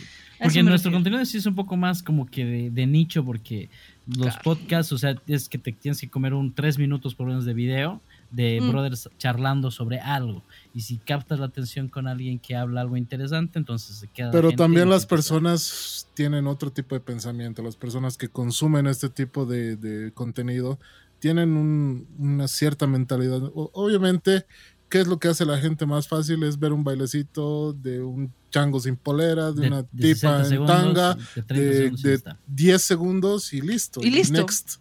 Insisto. Eh, Es así. Tiene cosas. 20 mil vistas, ¿no? Claro, claro, es bien, bien fregado, es bien ambiguo también el, el- el- el algoritmo específicamente para esta aplicación porque es, es difícil, ¿no? Desde ese punto de vista y tienes que subirte a un tren que te cuesta. Eso es lo que estábamos hablando antes de empezar, que yo estaba súper reacia a tener TikTok al principio hasta que me he dado cuenta de que, ah, son mamadas, necesito estar aquí. y ahora es mi red No, sí, social es la principal. ¿no? Sí, es donde muchos están, estamos creciendo, nos incluimos, es donde más Claro. este, seguidores. Sí. Tú inclusive ahorita estás con 11.700 seguidores. ¿Ah, sí? 73.000 likes. Mira, ahorita te estoy chequeando. A ver, aquí. me voy a chequear Está- igual. Sí, sí, sí, bien. sí, sí, sí. Y obviamente, si ves, mis videos más virales son macanas, ¿no? Pero, obviamente ya de, de, de soslayo estoy empezando a meter mis Claro. cositas. Claro, y eso, eso también es lo que nosotros tratamos de hacer, ¿no? Nos metemos en algunas cosillas para captar atención y de ahí ¡zas! le metemos algo de cultura. Es lo que hay que hacer. Es lo que Claro hay que que hacer. es, es, es como todo, ¿no? Todo es- se basa en el sistema en el que vivimos, lamentablemente. No Sí, todo sí. puede ser como nosotros queremos o como nos gustaría. Pero, ¿sabes, Pues, Cae? existe. Una cosa que a mí me parece alucinante es que en este momento ustedes dos tienen un programa que si fueran los noventas tendrían que ir a haber tocado las puertas de una radio o de un canal de televisión Ah, y pasar por el filtro de me gusta tu cara, no me gusta tu cara, me gusta tu pariente, no me gusta tu pariente, ¿no? Era tu que tamaño, todo. Esto, en cambio, ahora rompe, ¿no? O sea, yo, quien soy, como soy y como quiero ser, puedo tener un espacio para generar contenido. Eso me parece Y una lance, belleza. me vale Y va a haber ¿no? gente que me va a Y- escuchar. Así y va a haber 10. mucha más gente que la gente que ve tele. Por eso igual yo me he ido de la tele, porque la verdad es que ya nadie ve tele. Seamos sinceros. Sí, eso Sí, es lo ya. que estábamos hablando con, Hemos una amiga con tuya, con, eh, precisamente Borda. con Daniela. Mm, Hemos hablado de ella que está en la tele, ¿no? Sí, con la Le Dani, dijimos- claro. Le dijimos que la tele prácticamente está muriendo, ¿no? Y, y es Yo no verdad. tengo tele. ¿Ustedes tienen tele? O sea, me refiero, ¿ven, ven tele cable así? Ah, no, no, no, No. no. O sea, lo Yo primero que entra es YouTube en la tele, nada más, o YouTube Netflix. ves, Netflix Sí, ves, pues o sea, no, plataformas, ¿no? Directamente, sí. Ya y mi no. hija, digamos, ya la, la- la más chiquitita, igual no entra a ver, quiero ver Cartoon Network, ¿no? Se entra directamente a Netflix. Eh, Claro. Gravity Falls, ¿no? Y con el micrófono anda del control, Gravity Falls, te play y ya está. Chao. Y tu beba, y tu beba imposible te va a decir, papi, a las 5 de la tarde es el programa en tal canal que me gusta. Exacto. Así, ya murió. Se ha comido una temporada, creo, en una tarde de, Claro. caricaturas. De yo decía, lo que en, mi- quiera, claro. En mis tiempos tenía que esperar una semana para cada capítulo. Claro. No sabes para- lo privilegiada que eres. Y para la, y para la música era tremendo. No sé si alguna vez lo conté, música. era eh, yo de muy changuito, de serán nueve años más o menos. Mm. Eh, no sé por qué, o disfrutaba mucho de, de esta canción de Big Boy. ¿no? ¿Ubican? Y yo la escuché, la escuché una vez en la radio, nueve años tenía, y le pedí a mi papá que me lo compre el cassette. Ah, ya. Y fuimos Sí, a sí. Discolandia. Y en Discolandia, así como toda una novedad, había una computadora que obviamente no está conectada a internet ni nada, solamente escribías el, el nombre del cassette y el artista y te lo traían en cuatro meses. El Mira. cassette. Mira. O sea, si no Con había, te lo tenían que traer. Y un cassette te costaba 90 pesos. Mm, Y en ese un tiempo cas- 90 pesos eran como ahorita unos Sí, 200 pesos, por lo menos. Más o menos. claro. Y ahora puedes conseguir todo gratis en Spotify. Toda la Sí. música que quieras, desde, ¿qué te puedo decir? Los panchos hasta, hasta el Ah, conejito Desde malo. ¿no, Maroyu, ve? hermano. Desde Maroyu Pero hasta, igual- no sé, un cantante nórdico de allá de. Si te pones a pensar, qué difícil competir, qué difícil porque tienes tanta competencia y el foco de atención es tan corto que miércoles que el trabajo es el triple, ¿no? Desde otro punto de Mm, vista, eso sí. es muy Ah, fácil también. grabar. Hermano, claro, yo ahorita tengo mi, mi- mi tarjetita de sonido y si soy así geniecilla, agarro y le pego maravillas, pero ¿y quién las va a escuchar? ¿Cómo hago para llegar a la gente cuando tengo Ya. 400 mil tipos haciendo exactamente lo mismo que yo? Esa es la dureza de esta época, lo duro, duro, que tienes demasiada gente compitiendo y que es muy fácil Sí. empezar. Mm. Es muy Te- quiero hacer una pregunta, Joaquina, sobre Dime, esto. Tú sabes que en este momento tú estás hablando más que todo del nicho del rock and roll, del rock y de ese ámbito. Si nos vamos al otro lado, donde hay muchísimos más artistas, porque la Uf. verdad es que si vamos eh, Al rock al reggaetón, al urbano, hay pues un millón y medio de artistas más que en el rock. Por, ¿Por qué? Porque es más fácil, más eh, sencillo de hacer, cualquiera lo puede hacer, eh, como tú dices, en, en cualquier momento, se consigue un productor que te haga la música y listo, teniendo un poco de plata. ¿Cómo ves estas personas que surgen de la nada haciendo música urbana? Te, te voy a hablar de alguien en específico. A ver. No sé si lo ubicas a este, a este cuatecito, el faraón Love Shady. Claro. Lo ubicas, ¿no ve? Sí, ¿Qué sí. ha pasado? Este cuate ha empezado, en, no sé si haciendo comedia o parodia del reggaetón o algo así. Pero ha No. empezado haciendo con su celular música.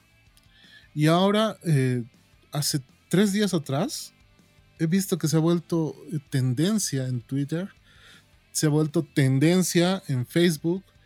Y su canción, que es algo, hablando de otro, de otro artista, eh, le está generando mucha plata.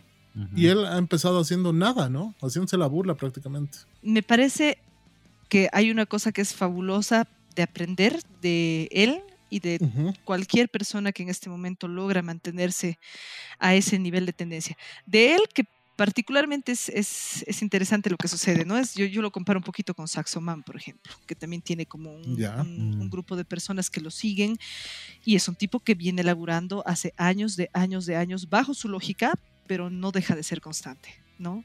Y este chico exactamente lo mismo.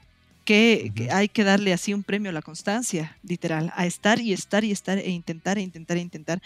Y desde cierto punto de vista, a mí me parece un bonito ejemplo para la gente que está empezando o la gente que cualquiera que hace música que dice, pucha, lo que hago no le va a gustar a nadie. No, señor. Definitivamente hay público para todos. Sí, sí. Para claro. todos, ¿no? Ujú. Fuera de eso, eh, eh, mm, el contenido que él hace, la música que él le gusta hacer, No es basura, pero es- no, no, no, no, está bien, está bien. Y, y yo creo que en realidad eh, en el género urbano ahorita pegarle un buen gol es tremendamente difícil porque realmente tienes que tener algún margen diferenciador muy enorme para que captes la atención o hacer excelentes colaboraciones como. ¿no? Claro, que es un tipo completamente inteligente, un chango que lleva, se da el lujo de llevar artistas gigantescos a su casa, a su cuarto para grabar, ¿no? O tienes que tener particularidades tan específicas como Rosalía, que se manda un disco Claro. minimalista con tres elementos del reggaetón y otros, y se manda una cosa rarísima. O tienes que ser Nati Peluso, una mina que está completamente loca y Ujú. experimental. Yo sigo a varios artistas urbanos que me interesan, no a todos. La verdad es que si me muestras a cinco reggaetoneros ahorita posiblemente no los conozca, ujú. pero sí respeto mucho el, el trabajo. Y me parece que es lo que actualmente es comercial y está bien, o sea, en su momento fue el rock porque mm, eh, te llevaba como a una cosa mucho más contestataria, que socialmente los changos se empatizaban mucho más con eso, actualmente es otro tipo de música y me parece completamente válido, pero a mí lo que me, me llama la atención es este tema de darle y no dejar de darle, ¿no? Hasta que en algún momento le vas a pegar al gol, no hay otra. Y, y sinceramente este tema que ha sacado, que mira, yo ne- si fuera cualquier otro reggaetonero, no lo vería, porque no es la música que escucho, pero lo he visto tal cual, porque se ha hecho tendencia. Y hablaban tanto de eso que al final yo también he terminado aportándole una vista más a los millones que tiene en este momento en Claro. YouTube Faraón Lon Shady Shady con esta canción, y he visto un crecimiento interesante como artista de él. Sí, ¿no? Mucha, mucha gente raro. dice, mucha gente dice, che, está componiendo mejor. o le está Es raro el mejor". tipo, es raro.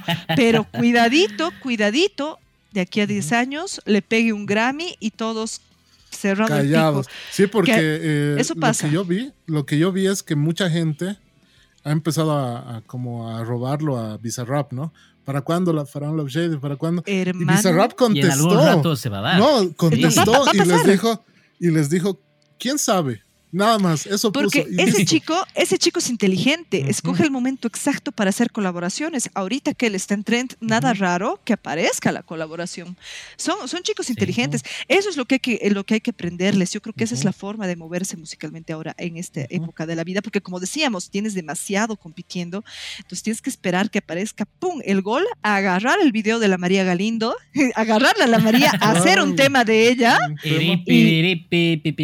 y hacerte Trend en todo el país. Claro. Listo, Ahora. Lo- ese es los un brothers no objetivo. sonaban tanto. Claro, pero ese es un objetivo, válido, por supuesto. Cada uno tiene objetivos diferentes. Mantenerlo, ¿no? Esa es la cuestión. O sea, Cada uno tiene objetivos distintos. muchas veces eh, sí es verdad que se puede llegar con un trend al, al- a lo máximo, ¿no? Lo que ha pasado con Milli Vanilli, digamos, que con dos canciones ha llegado al top de la vida. Tantos pero- ejemplos. Mm. Muchos. Pero la cosa es mantenerse ahí, ¿no? Eso es lo más complicado, yo creo, de... Ajá. Como ser Faraón. Love Shady Man. Ujú. Como Faraón Love Sí. Shady. Que le ha pegado una, le va a pegar dos y posiblemente le pegue unas buenas cuantas más, ¿no?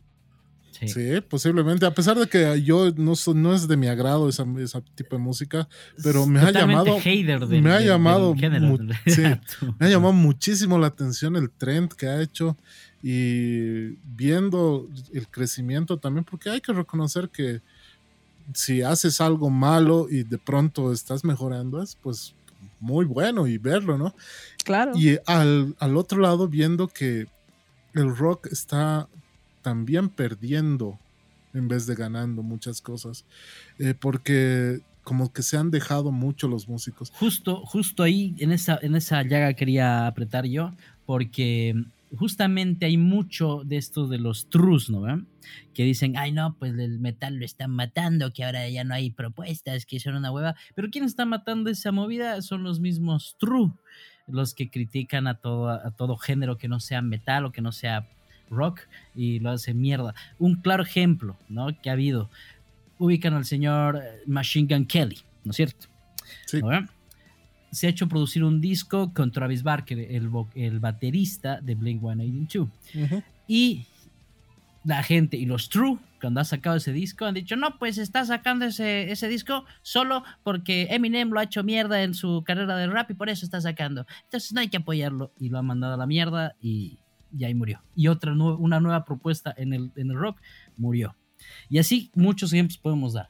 Es que eso sí, pero es una pregunta precisamente que yo le quiero hacer a Joaquina como le he hecho a muchos de mis amigos. A ver. Eh, ¿Hace cuánto no escuchas un, un hit de rock? En la radio o en Spotify. Nuevo, ¿no? No, no te digo hit antiguo. Te digo del 2015 para adelante. Para el nicho, Hit. claro. Sí, sí, Ah, sí. claro, para el nicho, pero no. Te estoy preguntando que Ah. jale gente como lo ha hecho en su tiempo, digamos, No, Korn. pero es que ya no es la época. Obviamente que no. La, la- forma en la que ahora se consume música, el, el género musical, que ni siquiera ya hay géneros, chicos, porque es una mezcolanza tan interesante igual, ¿no? De gente mezclando absolutamente todo, que yo ya no, sinceramente no sé, hay artistas a los que no sé identificarles un género. Em, sí, evidentemente no, no es que toda la gente está ahorita cantando una canción del nuevo disco de los Chili Peppers, pero es mentira que el rock está muerto. Yo creo Bueno. que se ha enfocado más en ciertos eh, subgéneros que continúan produciendo música excelente, pero claro, se ha vuelto como para nuestros padres el jazz, ¿no? Música para músicos, música para gente a la que le gusta como prestarle mucha más atención. Eh, es como, eh, yo lo comparo mucho con los restaurantes, ¿no? Eh, hay un montón de lugares que te venden hamburguesas y la gente va y come muchas hamburguesas y están ricas, buenísimas, buenísimas. Pero yo a veces la verdad es que me da ganas de irme a comer así una cosa rica a un lugar distinto, comerme una pasta maldita, deliciosa, carísima, que me la ven así, o me voy a gusto, así en mi cumpleaños, me pido un menú de 250 pesos y me lo como y qué, ¿no? Porque me gusta, Claro, caramba, Claro, me porque puedo. Porque puedo, porque quiero y porque me da la gana. Entonces la gente Así que escucha es, esto mierda. lo hace porque Ujú. le gusta. Hermano, es Ujú. que es la verdad, no necesariamente, no, o sea, hay gente que vive chupando for loco. Bueno, pues a mí me gusta el whisky, ¿qué Sí. vamos a hacer? Claro, Así es, así claro que es. sí. Sí, Así nomás, ¿no? Y es lo que he ido, yo venía diciendo todo el tiempo, ¿no? Bueno, es algo que teníamos chocando Kai y yo, porque él decía... Y vamos él a es seguir productor, chocando. Y vamos a seguir chocando, pero él decía, este, yo nunca voy a producir un disco de reggaetón porque no es lo mío y yo siempre voy a No lo hacer voy lo, a hacer. que... Válido. Porque es el rock. Es, Obviamente es totalmente su pedo, pero eh, yo le decía, no, pero al final de cuentas es lo que está moviendo el mundo, que si se te presenta algún brother, un reggaetonero, por ahí se le presenta Bizarrap, por último, y dice, "Pro- ayúdame a producir un disco, entonces ya te lo rechazas, es totalmente tu pedo, pero realmente estás perdiendo oportunidades que capaz podían hacer, te, te podían catapultar, pero no te voy a decir que tienes que hacer porque Es que tu mu- vida. la, ¿no? la gente se mueve por ideologías muchas veces y yo, yo me siento una persona muy ideológica. Entonces yo tengo una ideología sobre la música que Distinta. me impide, me impide como persona hacer un disco, eh, por decirte, misógino o producir un disco donde se hable de, se es a las cosa. mujeres y al hombre es Eso sí es otra cosa, sí, sí, sí. y después a- hablar a la gente y decirle, no, es que yo no pienso así. No, pero tú le has producido el disco. No, pero tú, Claro. si le has hecho, seguramente piensas igual. Entonces Eh, es, pero no es algo más el ideológico. Es, es metido en ese en el tema misógino. El Obviamente un 95%, el, el montón, 95% sí, así como el, Sí. el, el 3% o 5% del rock es satánico también, ¿no? O sea, Sí, sí. siempre existe, existen los casos, pero en este pero- caso, claro. El 90%, la gran mayoría de la música urbana es, es no tiene un, un contenido No sé si podría decir que es un 90, pero sí es, es válido tu, tu argumento. No es mucho. Yo, yo me eché odiar el año pasado, pues, por una publicación o un comentario que hice ahí, porque empezaron a denunciar a un montón de chicos que, que de violaciones y demás, y eran en ambientes, eh, o sea, en boliches de, de este tipo, donde, bueno, van muchos changuitos y no sé qué. Yo lo vinculaba un cacho con, con este género por, por el mensaje que te manda. Y obviamente sí, me han, me han, me han dicho, no, pero que no puedes decir que también en el rock han habido artistas con letras terribles. Sí, sí, evidentemente, pero no sé, yo continúo manteniendo mi posición de que ciertos espacios son un poco más vulnerables porque estás recibiendo información, cosas que al final te llevan a actuar de cierta manera en lugar de otra, pero yo respeto mucho y hay artistas a los que sí sigo y hay artistas que sí me llaman la atención y que sí me gustan dentro de el trap, por ejemplo, que es ya otra cosita, ¿no? Es- tiene ahí como Sí. unas cosas interesantes, pero es parte de la evolución de la música nomás, ¿no? ¿Qué podemos hacer? Eh, sí, muchos han criticado el Black Album de, eh, bueno, de Blacklist, ¿no? Del último, Ah. El, Sí. el aniversario de 30 años del Black Album. Doloroso. Metallica, donde ha invitado a muchos artistas, entre ellos latinos, Juanes, Hash, Mon Laferte y el más polémico, eh, J Balvin, ¿no? Con su Whatever I Roam. Y bueno, tú eres fanática de Metallica, quisiera que me cuentes qué, qué onda con ese disco, qué te ha parecido cuando lo has, cuando has escuchado Oh, el- bueno. la- lanzamiento. A ver, te- tengo varias eh, cosas que decir. Número uno, a Metallica ya le debe valer, ¿no? O sea, Sí. ya comercialmente Obvio, hablando son- es una son cosa... Los Metallica, ¿no? Platas. ¿Dónde Claro, están es las un- platas? Es un ingreso rico que te llega después de años de trabajo, así que desde ese punto de vista, me, ¿no? Tal vez yo también Ah. dejaría que pase, ya, sino como, ¿ah, quieren hacer un disco con toda mi música, artistas de todo el mundo? No me digas, métanle, men, obvio, por Obvio, supuesto no, que sí. sí, re, full. Desde un segundo, eh, que desde un el segundo, Faraón Love Shady cante alas de fuego, ¿no? pero po- por, hermano, heavy, pero la verdad. ¿cómo hago? ¿Cómo tengo que hacer para que eso pase? Dios mío, ¿cómo? Ubicas, es, es interesante Claro. ese lugar. Número dos, mm, que, que tal cual acerca como a, a- a público joven, a Metallica, que tampoco creo que se hayan enganchado mucho, pero ah, uno que otro quizá. Y desde otro punto de vista, viéndolo con otro foco, igual es como que te permite tener un lobby de artistas a los que jamás hubieras encontrado, por ejemplo, ¿no? Em, a nosotros nos ha gustado mucho el, el cover de Sad, But, de Sad But True de que ha hecho Saint Vincent, justamente, ah, pero busca y eh, escuchala a ella, ahí te va a encantar. Eh, justo Ya. ha hecho Sad But True, Saint Vincent. Es fabuloso, fabuloso, fabuloso. Y creo que ha sido la misma canción que ha hecho Balvin, ¿no? ¿Estoy bien? ¿El Whatever I Wrong? Ah, no, mentira. Entonces. ¿quién ha hecho? No. Ah, creo que ha hecho. No, pues Juanes ha hecho Intersatna. No me acuerdo qué otro artista reggaetonero ha hecho igual Sad But True. Pero, mm, sinceramente, mm, me ha parecido muy digno lo de J Balvin porque no ha cometido el horror de tratar de irse a él a cantar el- un género diferente al suyo, ¿no? Se ha quedado en su zona de confort y ha adaptado la música a, a lo que él hace.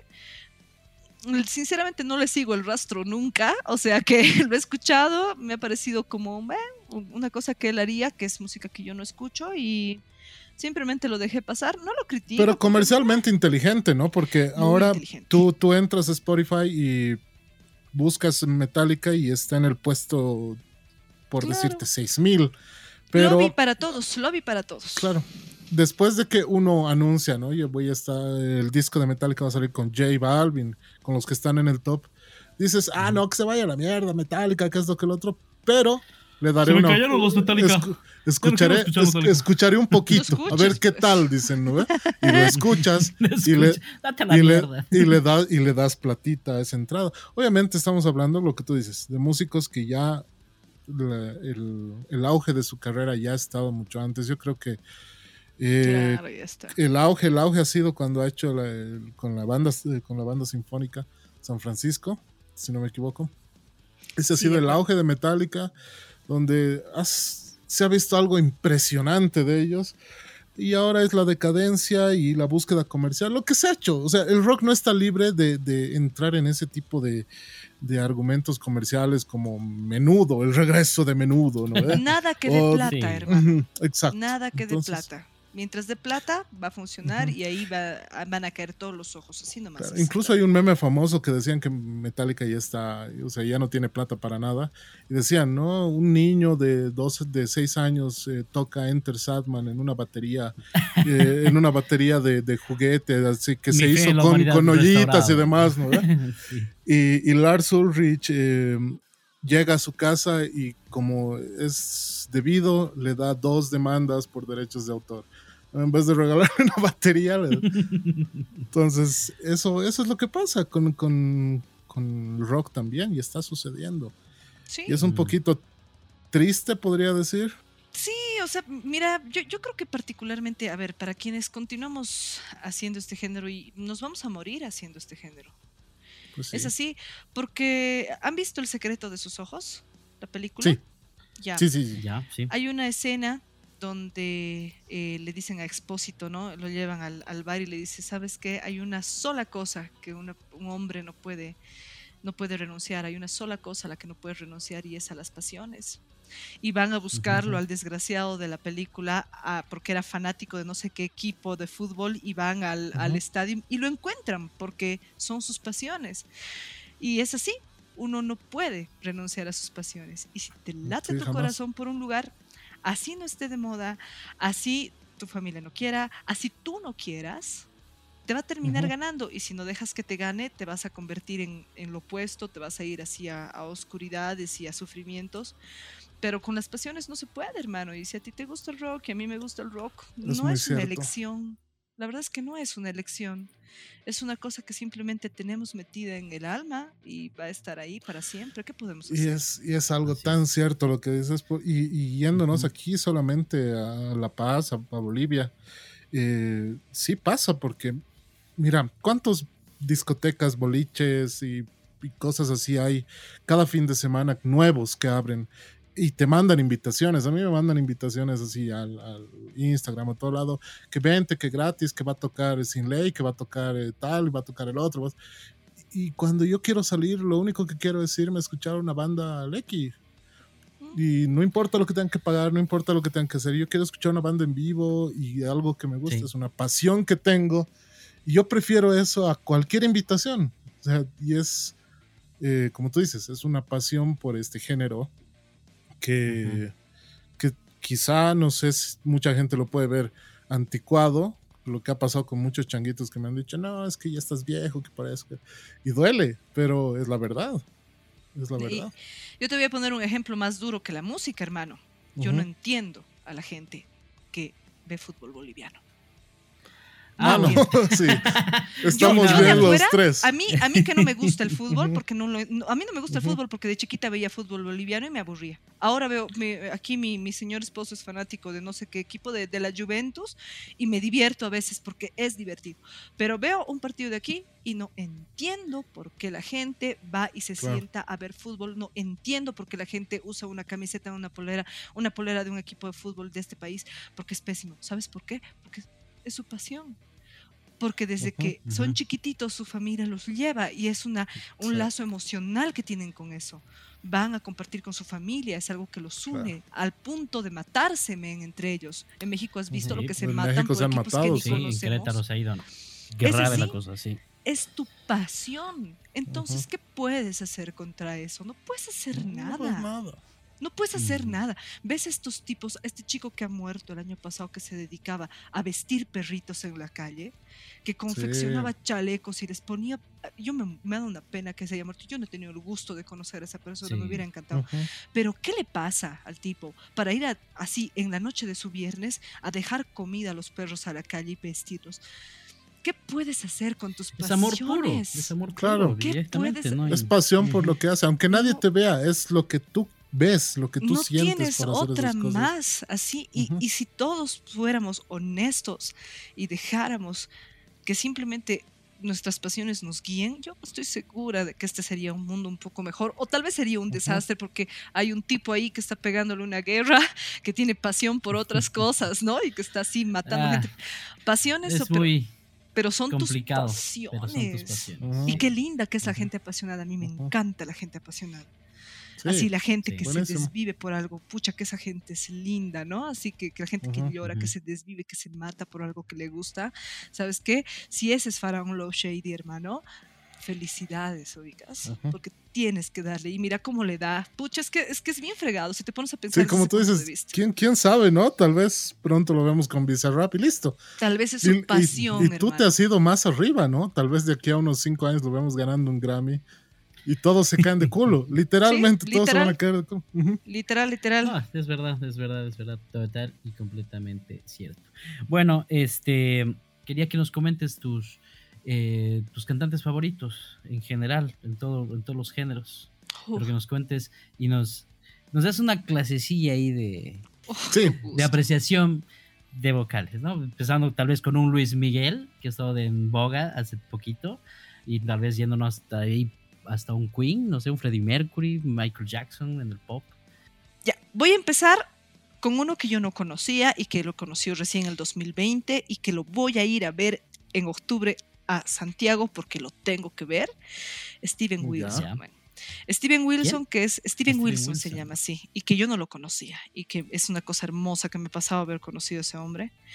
Es un Ya. tipo que es eh, productor, que es eh, músico, que ha trabajado con bandas gigantescas, está muy vinculado al rock progresivo, pero no solamente hace eso, tiene un proyecto independiente y es el líder de una banda que se llama Porcupine Tree, que es la que voy a ir a ver en octubre, entre otros.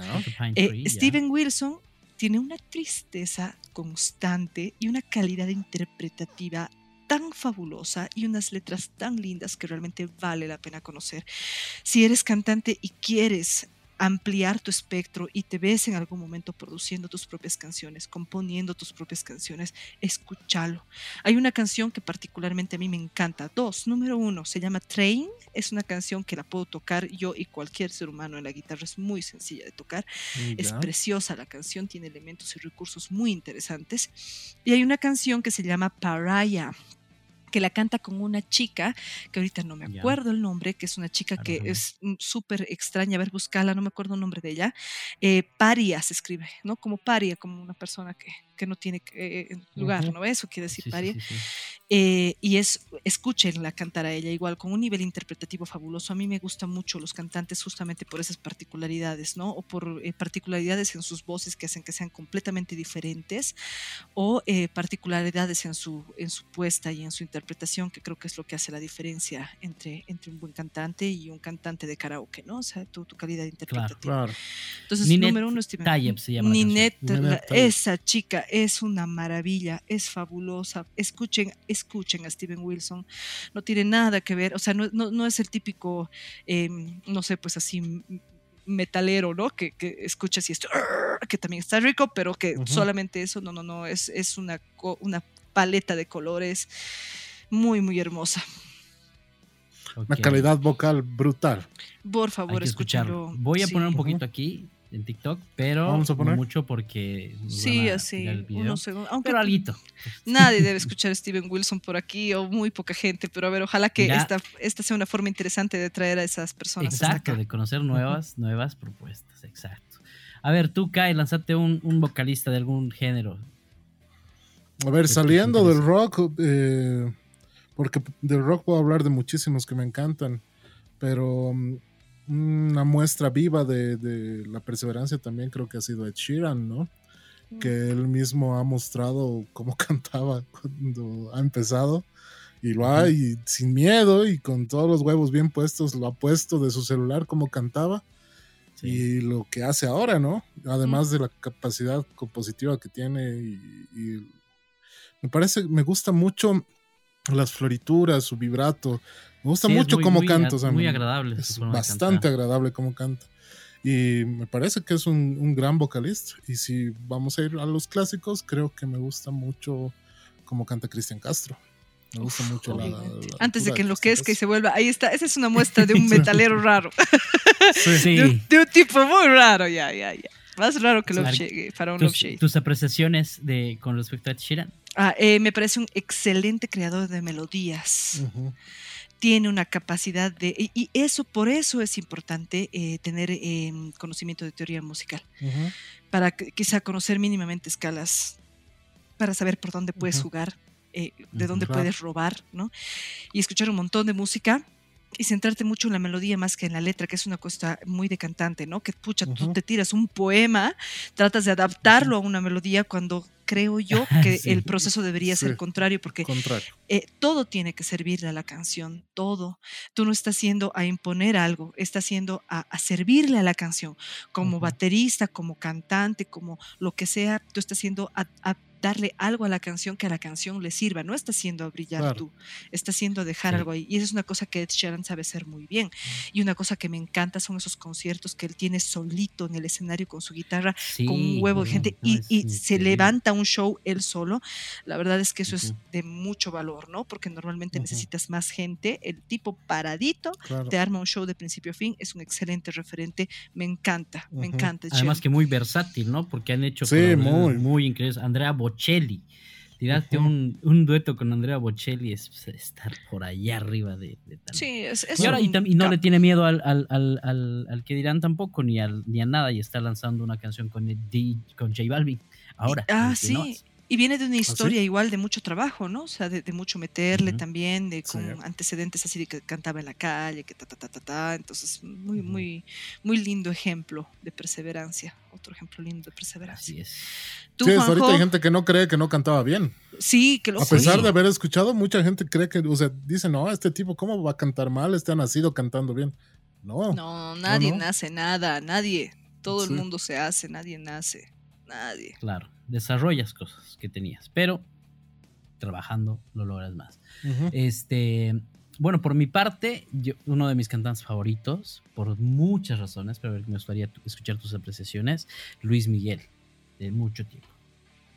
Luis Miguel es el ejemplo, ¿no? De, perseverancia. O sea, un tipo que, que ya. Yo he visto la serie igual que el 99% de la población. Coño, Miki. Obvio. Coño, ahora eh, que, que desde ahí que lo entiendes más, ¿no? No vamos a hablar de él como persona, pero de él como cantante. Qué capo. Y a mí me parece más capo todavía cuando recupera el oído, porque ese ha debido ser un punto de quiebre muy duro para su carrera. Sí. Pero una cosa muy linda que tiene, que tiene él es su capacidad enorme de utilizar su, su carita, ¿no? O sea, directamente sus- resonadores, sus, ¿no? sus paranasales, ¿no? Que son los que están aquí. Y él, por ejemplo, em, eh, este otro cantante fabu- fabuloso, Juan Gabriel, igual, es Ah, de, estos, de estos gigantes que tiene la capacidad de poner el micrófono a una distancia completamente Acá, lejana de la voz, ¿no? De tu boca y que tiene así como una, una colocación que pasa completamente por detrás de ti, pareciera que estuvieran Ujú. cantando para alguien que está atrás, que ese es un dato Exacto. importante, si quieres cantar como Luis Miguel no tienes que imaginarte que tienes que cantar hacia el frente, tienes que imaginar que te tienen que escuchar en tu espalda, ese es un dato importante. Ujú. Siempre que quieras así generar Ah. una proyección masiva, igual para hacer Exacto. teatro, para lo que sea, tienes que imaginarte que tu voz es como una flecha. La flecha no la vas a lanzar desde aquí, tienes que cargarla desde atrás. Entonces, tu postura, tu Mm. colocación tiene que ser literalmente como si estuvieras a punto de lanzar una flecha y cuando te imagines agudos, nunca imaginarte los agudos arriba, sino Arriba, sino lejos. abajo. Mm. O sea, como si estuvieras en una carretera, digamos, yendo a Oruro, que es esa carretera recta, ¿no ve? Que, parece que no tiene fin. Tienes que imaginar que simplemente tienes que llegar un pelo más allá, porque los humanos cuando pensamos en arriba, pensamos en difícil, ¿no? O sea, como una cosa Ah, entonces los agudos se piensan lejos y ahí es cuando agachas la cabeza y tienes que imaginarte literalmente que estás apuntando con una flecha. Ese es un dato interesante. Hay que ver mucho a, a Luis Miguel en vivo en sus conciertos y reír mucho. Hay un concierto de. Luis Miguel en eh, Viña del Mar donde Sí. mínimamente unas 32 veces le habla a su, a su sonidista. Todo el concierto, vean chicos, es súper chistoso ese concierto, es para chupar así. sí, sí. Pa' sentarte con un Es trago. Y, y servirte un shot cada vez que le plumea a su guitarra, porque le hace así, Sí. que subime esto, que no sé qué, todo es, ve hermano, te va a encantar. A es su monitorista, bueno. ¿no? Sí. El pobre tipo que hará y, y molesta y friega y friega, pero durante todo el concierto hace eso. O sea, debe ser un tipo complicado para trabajar desde ese punto de vista. Hay que Mm, considerar sí. que ha perdido el oído, pero como cantante es, es, un, es un referente muy importante. Sí. Para Gran mí una de las, intérprete. mejores, mm, eh, de las mejores voces de pecho que, que, que hay, creo que es Luis Miguel, ¿no? O sea, y, han- y la calidad de su mix voice es brutal igual. Y cae Además lo que, tú lo han decías. nombrado. Lo han nombrado como el Frank Sinatra latino. Literal. sí, eso no es, no es, no es poco decir eso. ¿no? Lo que el CAE decía, que no necesariamente todos los cantantes componen. Ahí, por ejemplo, tienen un gran ejemplo de un cantante que no compone, Que es un Pero que intérprete es un- nada más. como Mercedes Sosa, Otra masiva. O sea, no necesariamente se trata de, de tu capacidad compositiva, sino tu, tu- tu capacidad interpretativa igual te puede llevar a lugares realmente muy lejanos, ¿no? Y carreras muy lindas también. Sí, exactamente.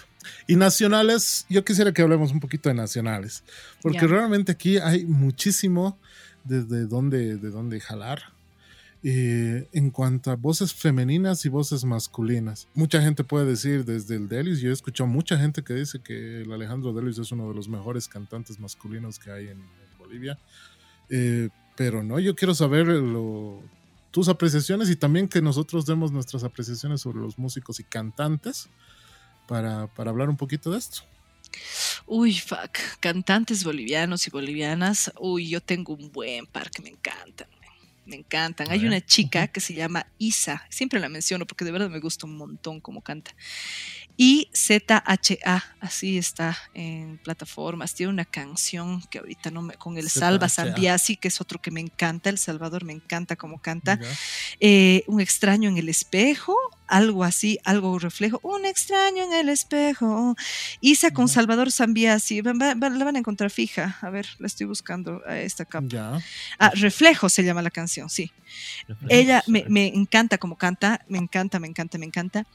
Después de la, de la Isa, así como cantante, me gusta mucho la Mila Magal, me gusta mucho que, Ah, eh, cómo compone, me- ella me, me gusta, me gusta en general, me gusta mucho la Felu igual, que, que le tengo cariño, no sé por qué, tal vez porque Ujú. es, eh, y eso que no la conozco muy bien, es la primita de, de un amigo muy querido del Diguito Clavijo, que es igual músico, es una chica que saca un corte muy lindo el año pasado que se llama Luz Natural, muy bonito.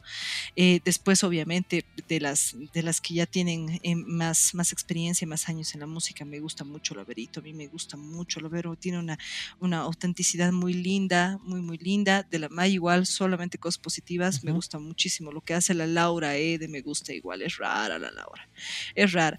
Tiene una tesitura vocal extraña, así es Sí. desde la forma de su carita, de su nariz, cómo te, desde cómo te habla, ¿no? O sea, tiene, tiene una personalidad vocal por ser Claro, ella. tú como vocal coach ves todo, ¿no? Todo, todo Claro, la yo, las, yo las analizo y las veo y eh, hay, hay muchas chicas muy interesantes. Uf, y, y de chicos, el, el Salva me gusta mucho. Ay, me encanta el chelo. El, el de hoy me, me gusta mucho como canta, tiene una cosa así, una agresividad constante en su voz que Ujú. es muy bonita. Eh, Matamba también me gusta. La verdad es que aquí en Bolivia tenemos a gente bien talentosa, tenemos a gente que hace música muy rico y que y cantantes sobre todo, creo que hay, hay lindos, lindos cantantes. Obviamente hay que ver qué pasa ahora con estas generaciones nuevas. Yo conozco ya un par de chiquitas que seguro en algún momento van a dar mucho de qué hablar, que son, que cantan muy bien, ¿no? O sea, fuera de Que son cantar bien, changuitos todavía. que tienen identidad, ¿no? Porque, Ah, ufa, ya. ese es el tema, tener identidad, ¿no? Porque de, de estos ejemplos que les doy ahorita, si las escuchan y los escuchan, tienen pues identidad, son distintos, no solo cantan bonito, ¿no? Sino alguna Eso. cosita rara les pasa. tienen, tienen ahí un, un diablito, un duendecito, como decían en el teatro. Tienes que tener un bichito ahí que te salga y que suene y que te, te haga sonar distinto. Aquí hay una chica que, por ejemplo, no, no, no creo que, digamos, ah, creo que la Lu nunca ha compuesto, o sea, nunca escuchó una, una compo de ella así públicamente que tiene una banda que se tiene una banda que se llamaba The Boys Lu Leyes se llama Ah, ok, sí, sí, sí, la escuché, la escuché. Uf, la Lu canta súper lindo tiene tiene Eh, pero igual tiene una, cosa un- como una escuela un poquito más clásica, ¿no? O sea, más... eh, Canta pop ahora, está en un proyecto con otra amiga querida que es igual eh, guitarrista que se llama Jessica, la Jess. Pero Claro están era- dándole. eh, la Jesse ha sido la hermanita menor de uno de, de muy buen amigo mío, el Crisho, Sí, que sí, ha tenido la banda 7. Con él, yo he, exactamente. con él, con Ah, él yo he mira. crec- con él yo he crecido, con el, con el Crisho hemos hecho varios proyectitos y lamentablemente ha fallecido, pero es una capísima la Jess ahora. Sí, la Jess es otra mina que le mete. Y, ah, ya les voy a contar, ya les cuento, ¿no? Yo tengo por ahí una, una cosilla que vamos a hacer con la Jess, paralelamente. Ah, buenísimo. Ah, ya, ya. Exclusiva, Joaquín el Rebollo y... Vamos a hacer ahí una, una travesurita medio grande este año con la Jess y con Buenazo. otras amigas más de aquí. Una travesura fuerte, fuerte, se va a reiterar, ya, ya tenemos todo cerrado. Eso va a ser paralelo, pero a todo, porque necesitamos tocar en vivo. ya. Entonces vamos a hacer una travesura ahí aparte con las chicas, con unas chicas, van a ver. Ya les, ya Buenazo, buenazo. les voy a invitar para que vayan, porque eso Por favor, yo me, voy a, claro. me voy a morir. Con me voy a gusto vamos con a estar ahí. Que para ir, pero ¿va a ser en La Paz o va a ser hermano, va a ser en todo el país, vamos a hacer una pequeña, Ah, no, una, pues entonces una pequeña sí. travesura, pero esa sí es una travesura así con, con el objetivo de tocar juntas y de aprovechar de este boom que hay ahorita de las minas, ¿no? Que todos nos dan a las chicas, así, banda de chicas, todo el mundo va así. Proyecto para mujeres ya se ha vuelto una cosa medio, eh, ¿no? Así, el, Claro, empoderamiento. Sí, sí, sí, sí, sí, sí. Toda, todo el Claro. mundo, las empresas, Claro, nosotras hasta, hasta mismas. festival hay, ¿no? El Warmy Fest, creo. El Claro. Fest. Desde Ya, los ya, ¿no? Chicas free, ¿no? Entonces, Ah, no, eso, girl. pero eso, eso es desde siempre. Eso era porque nos veían es como un producto más. Va, vengan, chicos, artes, chicas, hay, ¿no? Ese, ese era el Sí, pre- sí, sí. Pero sí. en este pero caso es- no. En este caso es más así porque es un tema que está, que está, es trend topic. Que no está mal que esté en eso. Así No, no, no, para nada. Está excelente. Más Está bien buenísimo. hay que Sí. dar de cobertura a todos y, y, si ma- y, ma- y coincido, ¿no? Estamos, no hay que cerrar las puertas a, a las personas que quieren salir y que quieren exportar, no importa que hagan pop, que hagan reggaetón, que hagan lo que quieran, pero Lo que que lo quieran. hagan y que perseveren Sí. y que le metan y que muevan y que hagan crecer este, este medio que tenemos acá para que empecemos a, a brillar, porque yo creo que nos merecemos brillar ya los bolivianos. ¿no? Así es, Ya es tiempo. Es que nosotros tenemos que creernos eso. así antes es. que nadie. Exactamente. Juanchito, te toca tus, tus, tus vocalistas preferidos aquí en Bolivia. Tú que eres fanático con- del, del desconocido. ¿De qué? Anda. Este, porque no puedes ver.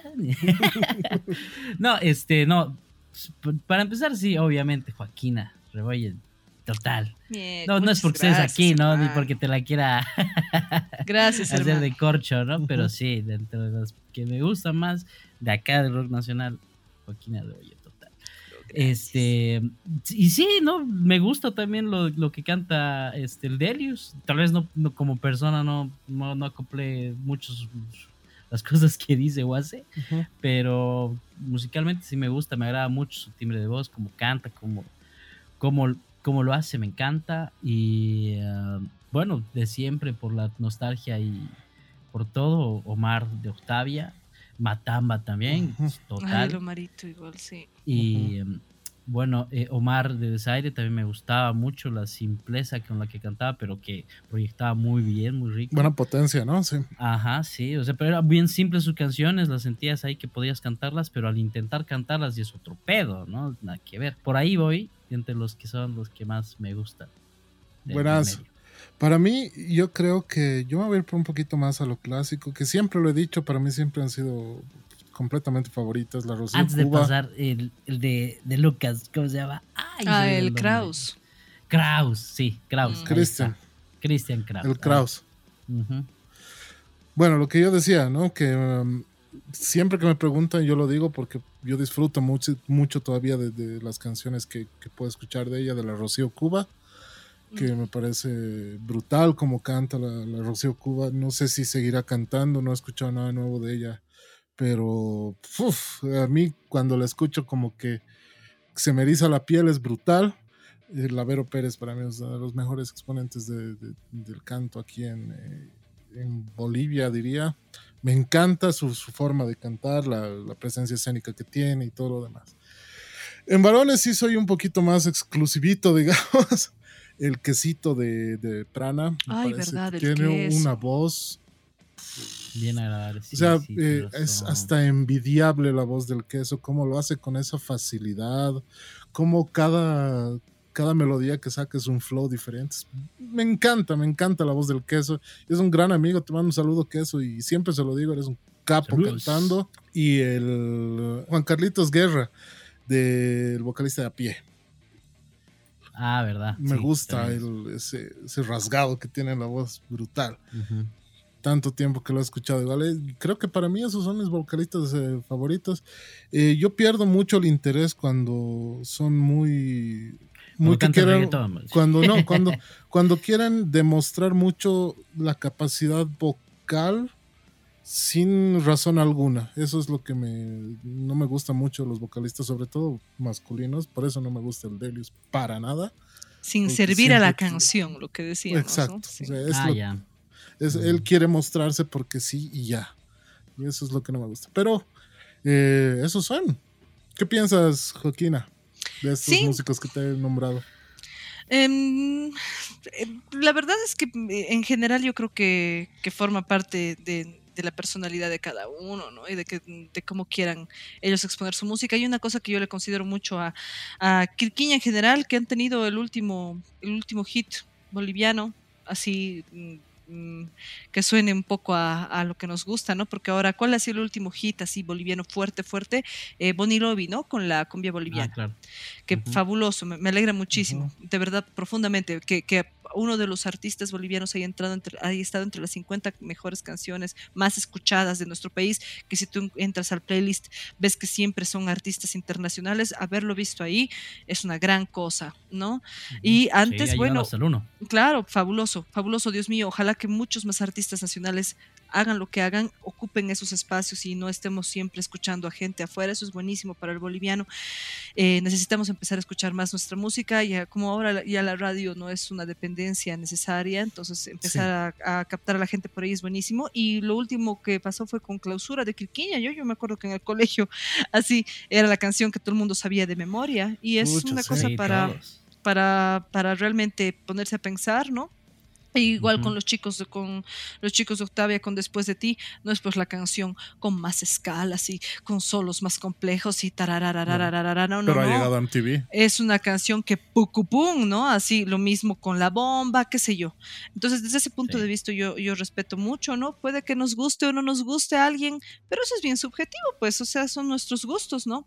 Pero hay que reconocer nomás los goles de la gente, ¿no? Y ojalá que vengan muchos más goles para todos y todas y que, y que realmente logremos de una buena vez creernos lo que somos, porque aquí en Bolivia tenemos puro bife chorizo, solamente que todo el tiempo andamos así, "Ah, no, que aquí no, que más o menos, no, no hay tal, aquí somos bien capos, en varias cosas somos Así bien, es. bien capos. Sí, sí, sí, sí. ¿Cómo, es, cómo es el termo? ¿Calinchista? ¿Melinchista? Sí, que em, so- solamente a- a- le damos el mérito porque, ah, no, pues es que es argentino. ah, ay, no, pues es eso es que tenemos aquí tan ya, feo, sí, ¿no? sí. Ah, Así. es que es boliviano. Mm, ah, no, bueno. no debe ser, no debe ser, no, es que es de aquí, no debe ser. Debe bueno. ser Ordinchi. No, La esa es una cosita que ya, ya muy de nuestros abuelitos, ¿no? Ya que se Sí. quede Sí, nomás con las anteriores ya. generaciones. No- Nos ubicaremos, Ujú. nomás. Sí. Así, No, y muchachos. eso pasa en muchos, muchas, muchas escalas. Por decirte, hay una chica muy bonita que aparezca en TikTok o, en- o un muchacho bien guapo que aparece en TikTok. Nadie cree que es boliviano. Claro, Es este ni boliviano, cagando es boliviano, dicen. No, ¿no? ni cagando. Usted no tiene cara de, de boliviano, te parece de argentino, no sé. No se la creen. Pero sí, en Bolivia hay mucho, mucho, mucho. Hay de todo, pues, claro. Hay en gente bien lado. capa. Bien capa Hay que aquí. empezar a creérsela, muchachos. Sí. Hay que empezar a creérsela. Sí, Bueno, Joaquín. Joaquina, perdón, Joaquín, bien confianza que le No, no, este dime. Me dicen Jo, Joaquí, Joaca. Eh, Joaca. Jojo. Ah, mira. Jojo. bueno, Jo. Me gusta más Jo, te voy a decir Jo. Bueno, Jo, muchísimas gracias. Realmente hemos pasado una, unas horita, una horita y media bien amena. Lo hemos disfrutado. Hemos es. aprendido mucho. Yo pienso que, no, bueno, te pido de ya, te comprometo así en vivo. no, mentira, no estamos en vivo. Te comprometo de ya que nos, que nos tomes en cuenta para cuando hagas tu lanzamiento del disco, para que nos cuentes todo lo que vaya a pasar. Si nos haces una agendita por ahí, te Y agradecemos. podamos Igual hacer la cobertura de tu, de tu, Sí. de tu Hermano, lanzamiento. pero te tomo la palabra con todo el agradecimiento del mundo. De verdad, muchísimas gracias. Sea así en plataformas, en persona.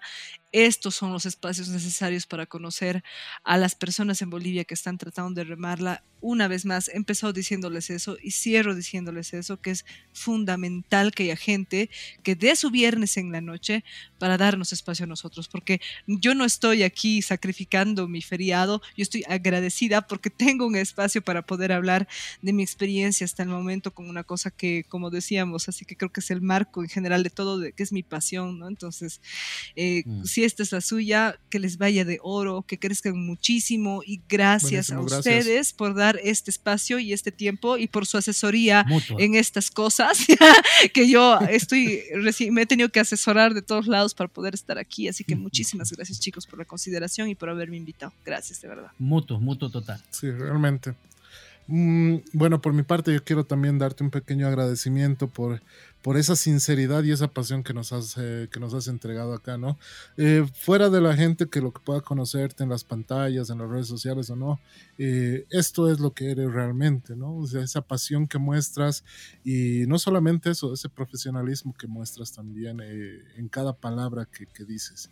Y es algo que yo te agradezco como, como músico, como persona y como, y como la persona que tiene la dicha de poder entrevistar eh, un músico de esa calidad, ¿no? Muchas gracias, es. Realmente es, es genial verte poder escuchar. Yo quiero que todas las personas que canten, por lo menos, eh, yo creo que es eh, un gran recurso que busquen a la Joaquina para Sí. que les dé un vocal coach, porque si no la han escuchado cantar, entren a YouTube y ahí tienen todo todo su repertorio, van a poderla escuchar en vivo, van a poder escucharla también en, en estudio, van- tiene sus canciones ahí y les va a dar muchísimas ganas de estudiar con ella. ¿Alguna promoción más que tengas que hacer, Joaquina? a ver datos importantes tus, redes, Eh, todo para que te vayamos a ver, a visitar, a esto. Por favor, A ver, tres cosas. Número uno, eh, vamos a hacer una gira a nivel nacional con La Duda, que es esta obra de teatro que hemos eh, armado con Macondo Producciones, con eh, León el Francés, Claudia Hensel y, y Luna León. Estamos, eh, ya hemos cerrado la, la temporada acá en La Paz y vamos a girar a nivel nacional. Entonces, estén atentos porque es una obra necesaria, hay que verla. Habla de, de un cura que no se sabe si es uno pedófilo. Es un tema que parece muy duro, pero Mm. está manejado de una forma de- muy interesante, muy bonita. Eh, A ver. voy a estar con eso. Número dos, estén atentos porque se viene una sorpresa con unas amigas bien interesantes, sobre todo para las personas que tienen la nostalgia de, de la mejor época del rock. Número tres, atentos a mis redes porque por mi cumpleaños, si no es el día de mi cumpleaños, el mes de mi cumpleaños, sale el primer corte de mi nuevo disco y estoy Buenazo. muy ansiosa de compartirla con ustedes y posiblemente todavía no toque en vivo, pero voy a ir lanzándoles material para que se antojen y para que cuando estemos juntos cantemos en voz en cuello. Y pásense por mis redes sociales para recibir información, para estar ahí, para reír un ratito. Y les aseguro que falta cada vez menos para volvernos a encontrar y que la semilla que está plantadita hace un añito ya, ya va a dar, ya va a salir, ya va a dar su primera florcita. Así que nos vamos a estar viendo muy Genial. pronto. Estoy con muchas Cool. ganas y muchísimas gracias por el espacio. Métanle con todos sus sueños y a su corazón y van a ver que las puertas se abren porque se abren. Muchísimas gracias chicos nuevamente. Gracias por el tiempo. Totalmente a ti las gracias y Sí. a toda la gente, muchísimas gracias también por haber escuchado y haberse subido al tren esta semana junto a Joaquina Rebollo esta semana. Es un placer como cada semana estar con todos ustedes. Mi nombre es Juan José Roca, Juanjo Palos Cuates y nos vemos la próxima semana. Bye. así es gente, no se olviden por favor que estamos en TikTok, estamos en YouTube, estamos en Instagram, en Facebook, en todas las redes sociales. También busquen a Joaquina en todas sus redes sociales. Y como ya había dicho Juanjo, ha sido un gusto esta semana. Esta semana se subió al tren Joaquina Rebollo. Buenas vibras y buen rock and roll. Mi nombre es Kai y será hasta la siguiente semana. Chao, chao.